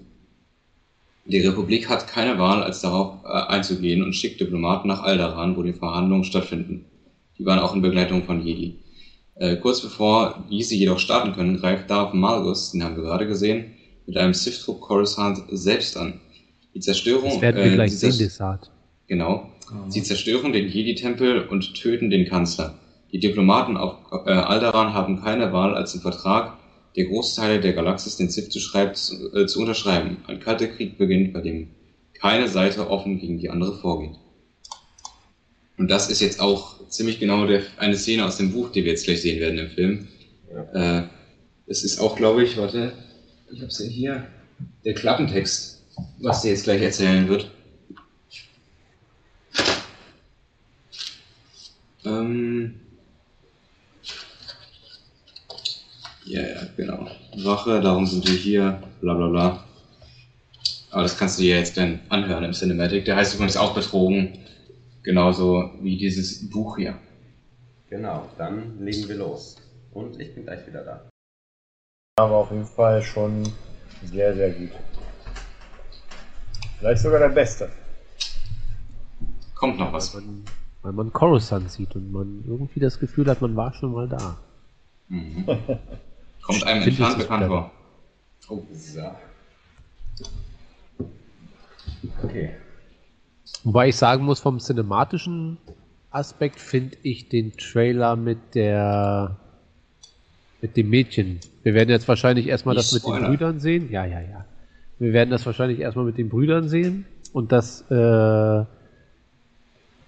äh, den Clip mit der Kleinen finde ich aber tendenziell am cinematischsten von allen, wo man am meisten Story schon mal rausziehen kann, wo ich mir dann denke, das müsste man als Film machen. Aber da kommen wir ja wahrscheinlich später zu. Genau. In der Tat später zu. So, dann jetzt im Jahre 3651, äh, vor der Schlacht von Yavin, beschließt die Jedi-Großmeisterin Satile Shan, die wir gerade gesehen haben in den Filmen vorher, das war die Frau, äh, die Jedi zurück zu ihrer alten Heimat Typhon zu führen, damit sie sich von dem verheerenden Krieg erholen können. Genau, also äh, der Jedi-Tempel of Coruscant wurde jetzt zerstört, deshalb ähm, mussten sie sich da zurückziehen. Und danach befindet sich die Galaxis für zehn Jahre in einem zerbrechlichen Frieden, der aber immer mehr zu fallen droht, bis dann irgendwann ein junger Schüler auf Typhon eintrifft, um seine Ausbildung unter Meister Orgus Din zu beginnen. Diesem Jedi gelingt es noch während seiner Studien, die Fleisch, den Fleischräubern auf Typhon die die Jedi angreifen, einen Schlag zu versetzen. Wir erinnern uns. Also genau, die Fleischhäuber sind immer noch die, die die Rakata damals damit angeschleppt hatten. Die haben sich da auf Typhon so ein bisschen angesiedelt und ähm, bereichen den Jedi Probleme. Und der eine Schüler, der gekommen ist, der dem gelingt es eben da einen verheerenden Schlag den zu versetzen und ja, da ein bisschen Hoffnung zu bringen. Und äh, jetzt darf Neon weiterlesen, wie er denn dann genannt wird eigentlich. Genau, ähm, jetzt sind wir ja doch im Jahre. Sind wir in 41 oder 42? Wir sind in äh, 42. Genau, äh, also 3642 VSY. Der Held von Typhon unterstützt die republikanische Armee in dem neu ausgebrochenen Krieg auf zahlreichen Welten, darunter Taris, Nar Shaddaa, Tatooine, Alderaan und Balmorra. Genau, der Held von Typhon ist der äh, Jedi, der da als Schüler gekommen ist, nach Typhon, ist klar. Und ähm, der wird nur Held von Typhon genannt, weil das ein spielbarer Charakter in SWTOR ist und deshalb keinen festen Namen hat. Und deshalb er immer, wird er immer nur mit Titeln äh, angesprochen, wie eben zum Anfang Held, der Held von Typhon. Später werden es noch andere, aber im Moment ist es eben der Held von Typhon. Der dann ähm, auf seiner Reise unter anderem auch nach Quesh kommt, wo er den Zorn des Imperators trifft. Und Scourge, wir erinnern uns wieder. Ist Lord Scourge, der damals zusammen mit äh, Revan und Mitra Zurich den Imperator Vigiet angegriffen hatte. Das schlug ja aber fehl und daraufhin ähm, hat er sie verraten und wurde der Zorn des Imperators. Den trifft der Held von Typhon auf Crash und ähm, ja, der Zorn, also Scourge, erkennt ihn als den Jedi, der den Imperator nieder, niederstrecken wird und begleitet ihn von da an auf seiner Reise. Oh. So, Matze ist verwirrt, was hier abgeht. Ja. Ich mache schnell weiter. Ähm, dann im Jahre, also jetzt sind wir in dem Zeitraum 3639 bis 3637 vor der Schlacht von Yavin. Oh, Sith Lord Lana Benico und der republikanische Geheimdienstagent Teron Shan vermuten, das ist übrigens aus dem Buch Vernichtung, äh, auch Old Republic Buch, äh, vermuten unabhängig voneinander, dass die Anführer ihrer Armeen im Geheimen für eine dritte Organisation arbeiten. Als sie sich zusammentun, entdecken sie eine viel größere Verschwörung. Die Republik und das Imperium wurden, äh, werden infiltriert von Anhängern von Darth Revan. Revan, dessen dunkle Seite erneut Macht über ihn ergriffen hatte, wusste, dass der Imperator nicht wirklich tot war. Also versucht er so viel Chaos in der Galaxis zu verbreiten wie möglich, um Vitiate in eine physische Form äh, zurückzuzwingen, die er zerstören könnte. Seine Anhänger sorgten immer wieder dafür, dass unnötige Schlachten zwischen Flotten der Republik und des Imperiums stattfanden. Lana und Terran, äh, die den Helden von Typhon um Hilfe gebeten hatten, überzeugten nun ihre Anführer gemeinsam gegen diesen Feind vorzugehen und so trafen imperiale wie republikanische Truppen auf Yavin 4 ein, um den dunklen Geist von Revan zu vernichten und ihn wieder zum Licht zu führen. Nachdem sie Revan besiegt hatten, gab es nach Jahren zum ersten Mal ein Lebenszeichen des Imperators. Er war in einen neuen Körper zurückgekehrt und äh, vernichtete mit einem mächtigen Schlag sämtliches Leben auf dem Planeten Sayest. Darunter auch viele imperiale Truppen. In den nächsten Jahren wurden, viel, äh, wurden Welten in der ganzen Galaxis von unbekannten Truppen angegriffen und das Bündnis zwischen der Republik und dem Imperium wurde erneuert. Äh, gemeinsam machten sie sich, machten sich Jedi wie Sith auf die Suche nach dem Imperator. Hat übrigens die Gestalt von Valkyrion jetzt angenommen. Das sehen wir aber gleich im nächsten Cinematic. Also es geht Schlag auf Schlag. Jetzt kommt Opfer. Und ähm, das hat der Opfer. Henry, Henry gerade schon äh, dezent angeteasert. Äh, aber wir gucken einfach mal rein. Opfer. So, jetzt müsste auch gleich für Matze wieder Bild kommen. Los. Ja, warum sieht Matze nichts? Ich weiß es nicht. Eine gute Frage. Weil bei mir wird alles. Also bei mir funktioniert alles super. habt Matze, ihr denn dein- Ton? Ja. Okay, gut. Bei mir auch. Dann muss das an dir liegen, Matze. Aber Matze, wir zieh machen nach mal- Berlin. Das bringt doch Wir, nichts. wir machen mal weiter mit, mit, mit Opfer. Deshalb, ich möchte wissen, was du sagst.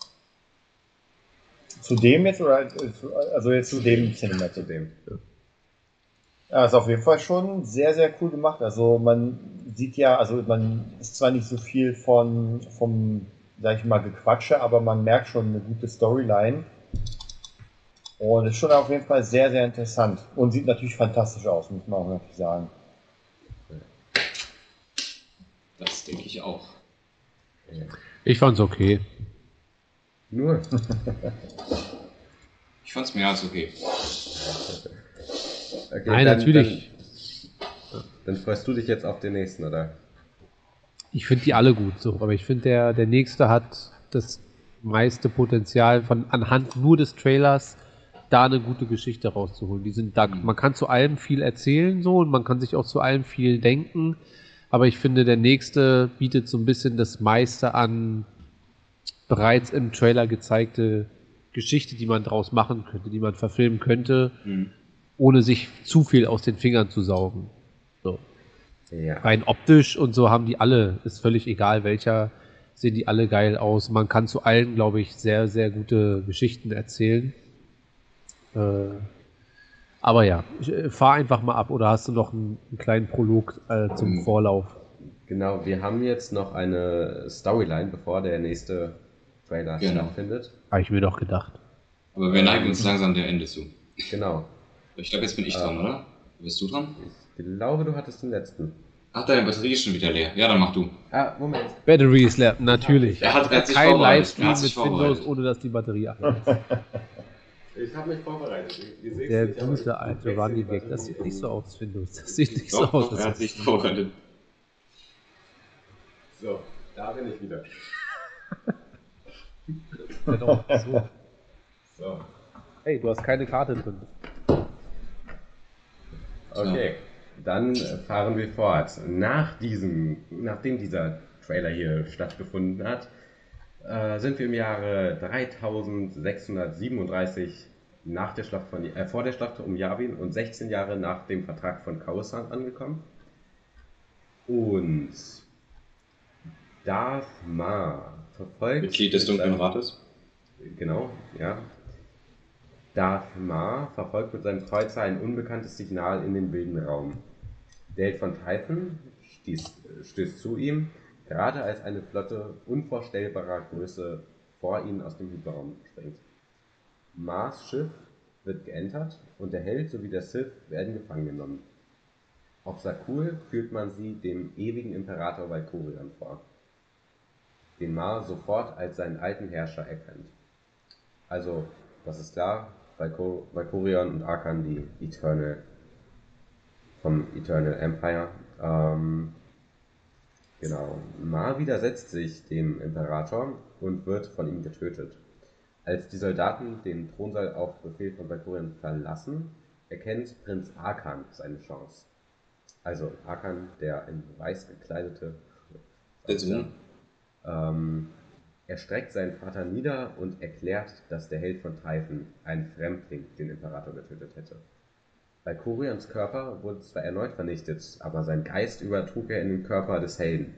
Er konnte zwar nicht die Kont Kontrolle über dessen Körper übernehmen, allerdings konnte er seinen Körper als Gefäß nutzen, was ihn am Leben hält.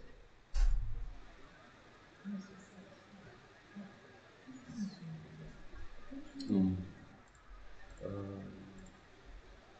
So. Da fehlt doch noch ein Stück, oder? Ja, das stimmt, ich bin in der Zeile verrutscht.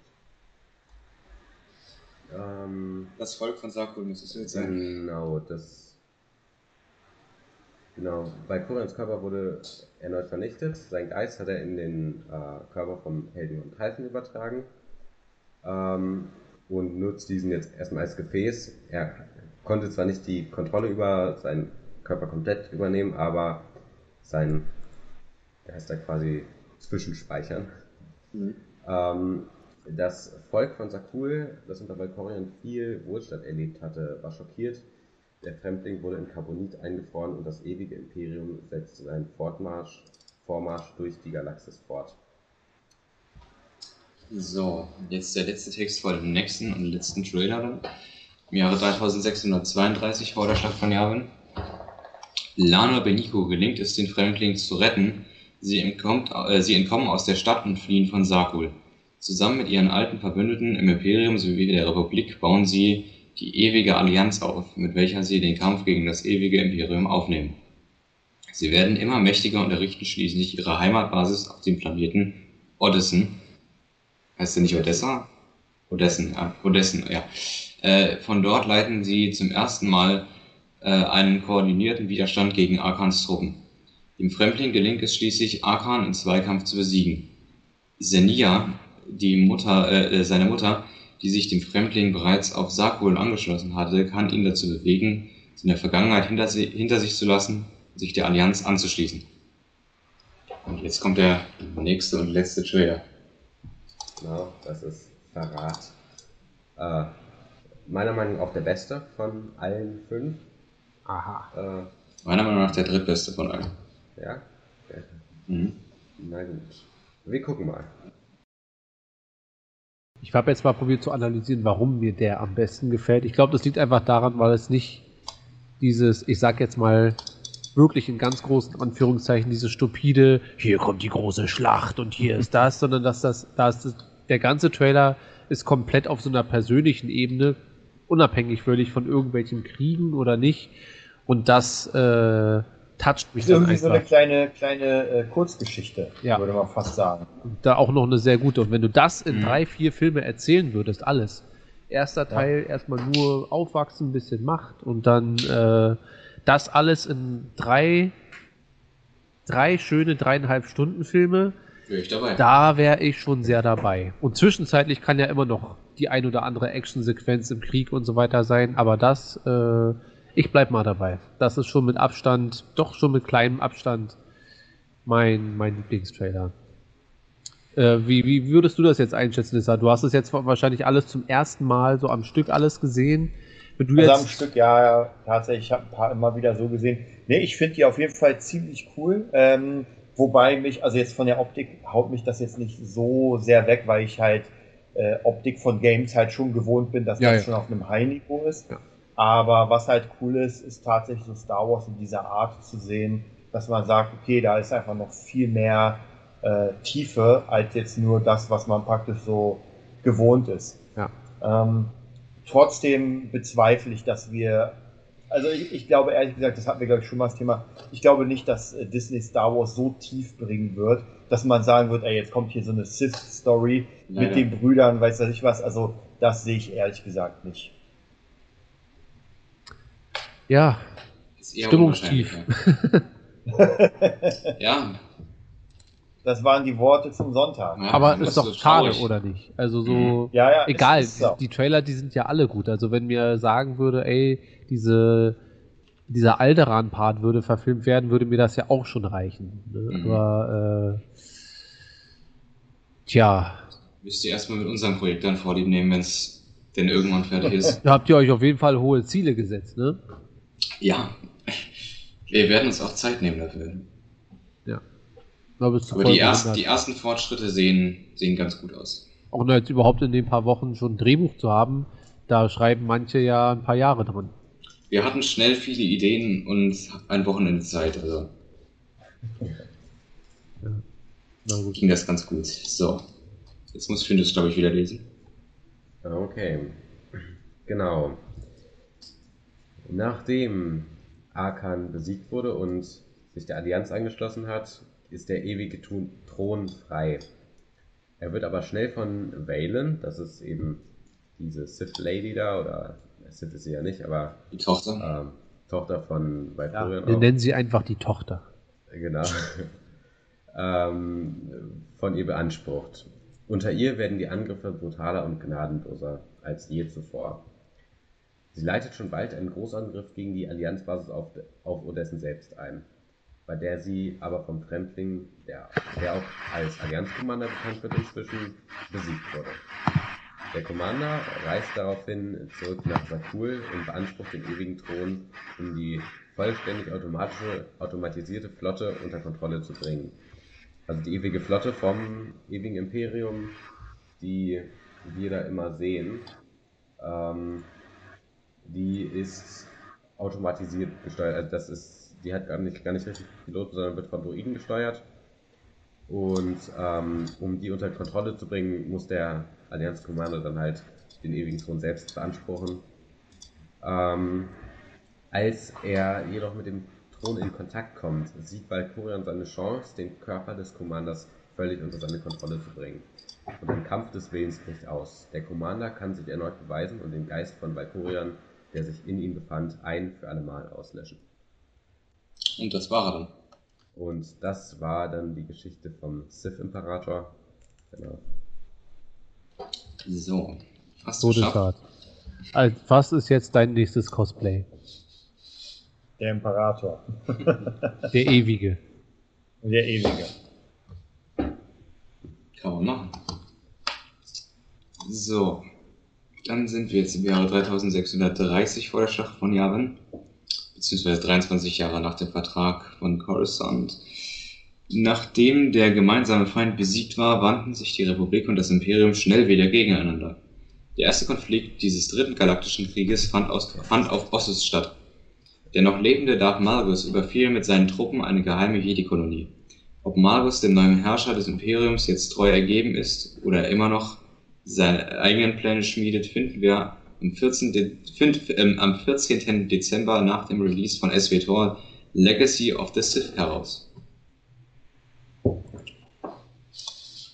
Genau.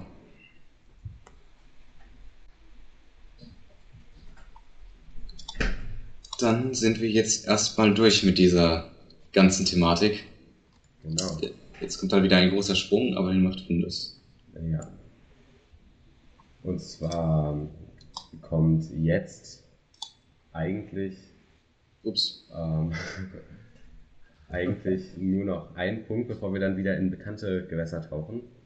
Und zwar um 2000 Jahre vor der Schlacht von Yavin oder 1653 Jahre nach dem Vertrag von Coruscant äh, verfiel der Jedi Phanios der dunklen Seite und wurde zu Darth Ruin. 50 andere ehemalige Jedi schlossen sich ihm an und gründeten das neue Sith-Imperium. Brach der neue Sith-Krieg aus. Das Ereignis wird in den Geschichtsbüchern als das vierte und letzte große Schisma betitelt. Und mehr ist dazu leider nicht bekannt. Ja. Dann, Aber, äh, oder?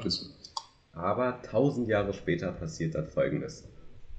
Genau, dann äh, wird nämlich jemand namens Dessel in einer Minenkolonie auf Arpachos gebo äh, geboren. Wer könnte das wohl sein, Findus? Das ist eine gute Frage, denn 10 Jahre, Lord Fluch. se 16 Jahre später gründet der Jedi-Meister General Hoth die Armee des Lichts, um ein Gegenstück zu Lord Khans Bruderschaft der Dunkelheit zu bilden. Geiler Typ. Mhm. Neuer Charakter. Auf jeden Fall dann nochmal acht Jahre später die Auseinandersetzung der Armee des Lichts und der Bruderschaft der Dunkelheit auf Rusan beginnen. Und letzten Endes im Jahr 2663 nach dem Vertrag von Kausland, hier habe ich irgendwie das äh, mit der Schlacht von Yavin äh, vertan, das müsste aber zwei Jahre später gewesen Ja, sein. Also 1004. 1000, äh, 1000, nee, 1000, genau 1000 vor der Ach so, von stimmt, Yavin. stimmt, stimmt, stimmt. Genau 1000 vor der Schlacht von Yavin findet dann die äh, siebte Schlacht von Rushan äh, statt, in der Lord Khan eine gewisse Gedankenbombe einsetzt und damit alles Mhm. auslöscht, mit Ausnahme von Darth Bis auf einen. Genau. Und damit sind wir am Ende angekommen. Das war die gesamte Geschichte der alten Republik. Es ist gut, dass wir da noch vor der aufhören. Weil äh, Desart ja noch immer nicht Teil 2 und 3 gehört oder gelesen hat. Das heißt, da wird er auch nicht so sehr gespoilert. Mhm. Und jetzt hattest du eigentlich eine schöne Einleitung, weil eine Menge, also ich glaube nicht, dass man da noch viel nochmal zuordnen kann, aber eine Menge Namen, die man jetzt gehört hat, werden auf jeden Fall in den drei Büchern nochmal und nochmal erwähnt. Und äh, Ich habe ja schon alle auf dem Handy, ich muss jetzt einfach demnächst mal. du bist doch Ich, krank. ich will es ja wirklich, ich will, ich will da ja wirklich zuhören, weil es macht ja keinen Sinn, es irgendwie vorm Schlafen gehen oder sowas. Dann hast du halt genau äh, fünf Sekunden und danach ist Ende. Ja. Das heißt, muss ich mir auf jeden Fall vielleicht bei einem Spaziergang oder bei einem Tee in den Alpen mal reinziehen. also muss aber ein langer Tee sein. Dann. Ja. Ja, Stimmt ja eigentlich die Zuschauerzahl? Sind wir immer noch sieben Leute, die in diesem Vortrag gelauscht haben? Ich guck mal Das nach. wir mal aktualisieren. Bei mir Bei steht mir ist vier. Bei mir sind auch vier, wahrscheinlich wir drei und Kari. Oder Matze. Aber wenn man Leute im Chat anpingen will, also Karim ist noch da, David auf jeden Fall auch,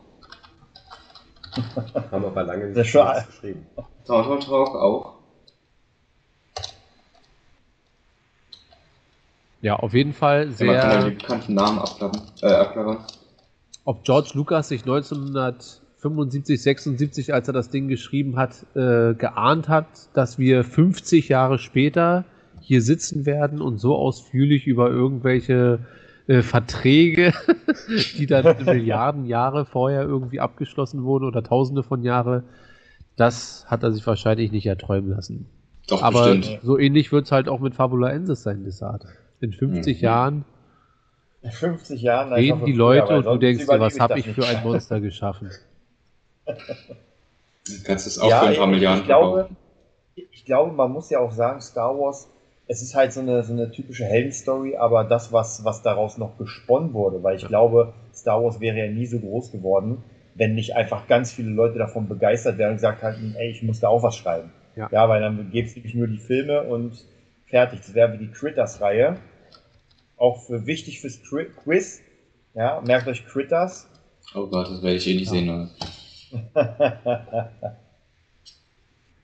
Ja, Und ja, auf jeden Fall, aber man merkt schon, da haben sich ein paar Leute richtig den Kopf gemacht. Mhm. und auch über Generationen äh, Interesse geweckt, weil vor Ja. 20 Jahren waren Desart und ich so alt wie ihr, hatten damals zwar nur das, das bisschen Legends-Material, was es halt damals gab, aber Mhm. das hat halt gereicht, um die nächsten 20 Jahre immer noch Interesse zu haben. Ja, der eine mehr oder der andere weniger so, aber so richtig weg vom Star Wars warst du ja auch nicht deshalb. Also nicht, zwar nicht Fan im Sinne von, oh, wann geht's wieder los? Aber Naja, ich habe, wie gesagt, ich habe ja immer mal was gelesen, also dann schon eher die Legend-Sachen danach als davor, aber es war schon immer, also ich hatte schon immer meine Zeiten. Ich habe ja auch gesagt, diese ja, äh, kleinen Boba Fett-Bücher, diese Jedi Padawan-Reihe und so was. Ich habe echt viel gern gelesen. Wa- Was mich tatsächlich überhaupt nicht gekickt hat bisher, waren äh, Comics von Star Wars. Also ich bin ja auch, lese immer mal wieder verschiedene Sachen, aber Star Wars hat mich da noch nicht gekickt. wobei ich da sagen muss, da müssten wir wahrscheinlich Matze mal wieder dazu holen, dass Mhm. die äh, zumindest für mich da die neueren, äh, die Kanon-Comics doch schon sehr, sehr gut sind. Also weil die Ja. einfach ineinander manchmal spielen. Jetzt wahrscheinlich auch nicht alle. Ich habe jetzt den Lando-Comic mir nicht durchgelesen, das weiß ich nicht, aber vor allem die ersten, die so die ersten drei Jahre rauskamen, die überschneiden sich halt teilweise.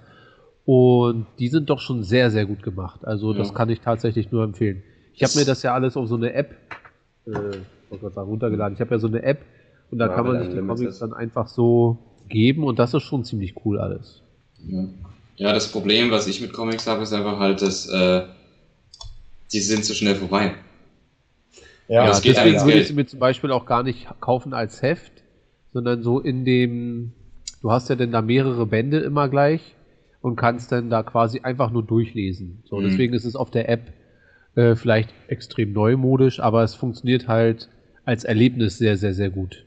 Weil so ein Datum hier ist zum Beispiel, habe ich äh, in 20 Minuten durchgelesen, nachdem es mir geliefert wurde. Also da hat Ja, man ich nicht, glaub- nicht ich so lange Freude wie am Buch. Ja, ich glaube, die Zeit ist auch vorbei, weil heutzutage kannst du jetzt die ganzen Omnibusse und sowas in, wirklich in der App holen. Da hast du praktisch wirklich einfach mal tausende von Seiten. Und äh, sich die zu kaufen, erstens ist es halt arschteuer. Ja. Weil ich meine, so ein Comic, bunt, auch geil gemacht, aber wenn man nicht gerade Sammler ist, wenn man wirklich einfach nur lesen will. Das ist schon Ich weiß, dieses, teuer. die letzten, die ich mir geholt habe, waren tatsächlich schon ein bisschen her. Und zwar, das war der ultimative Spider-Man, alle 80 äh, Bände für, Genau, glaub ich, mit den 450 Sinister, Euro. Sinister Six. Nicht krass.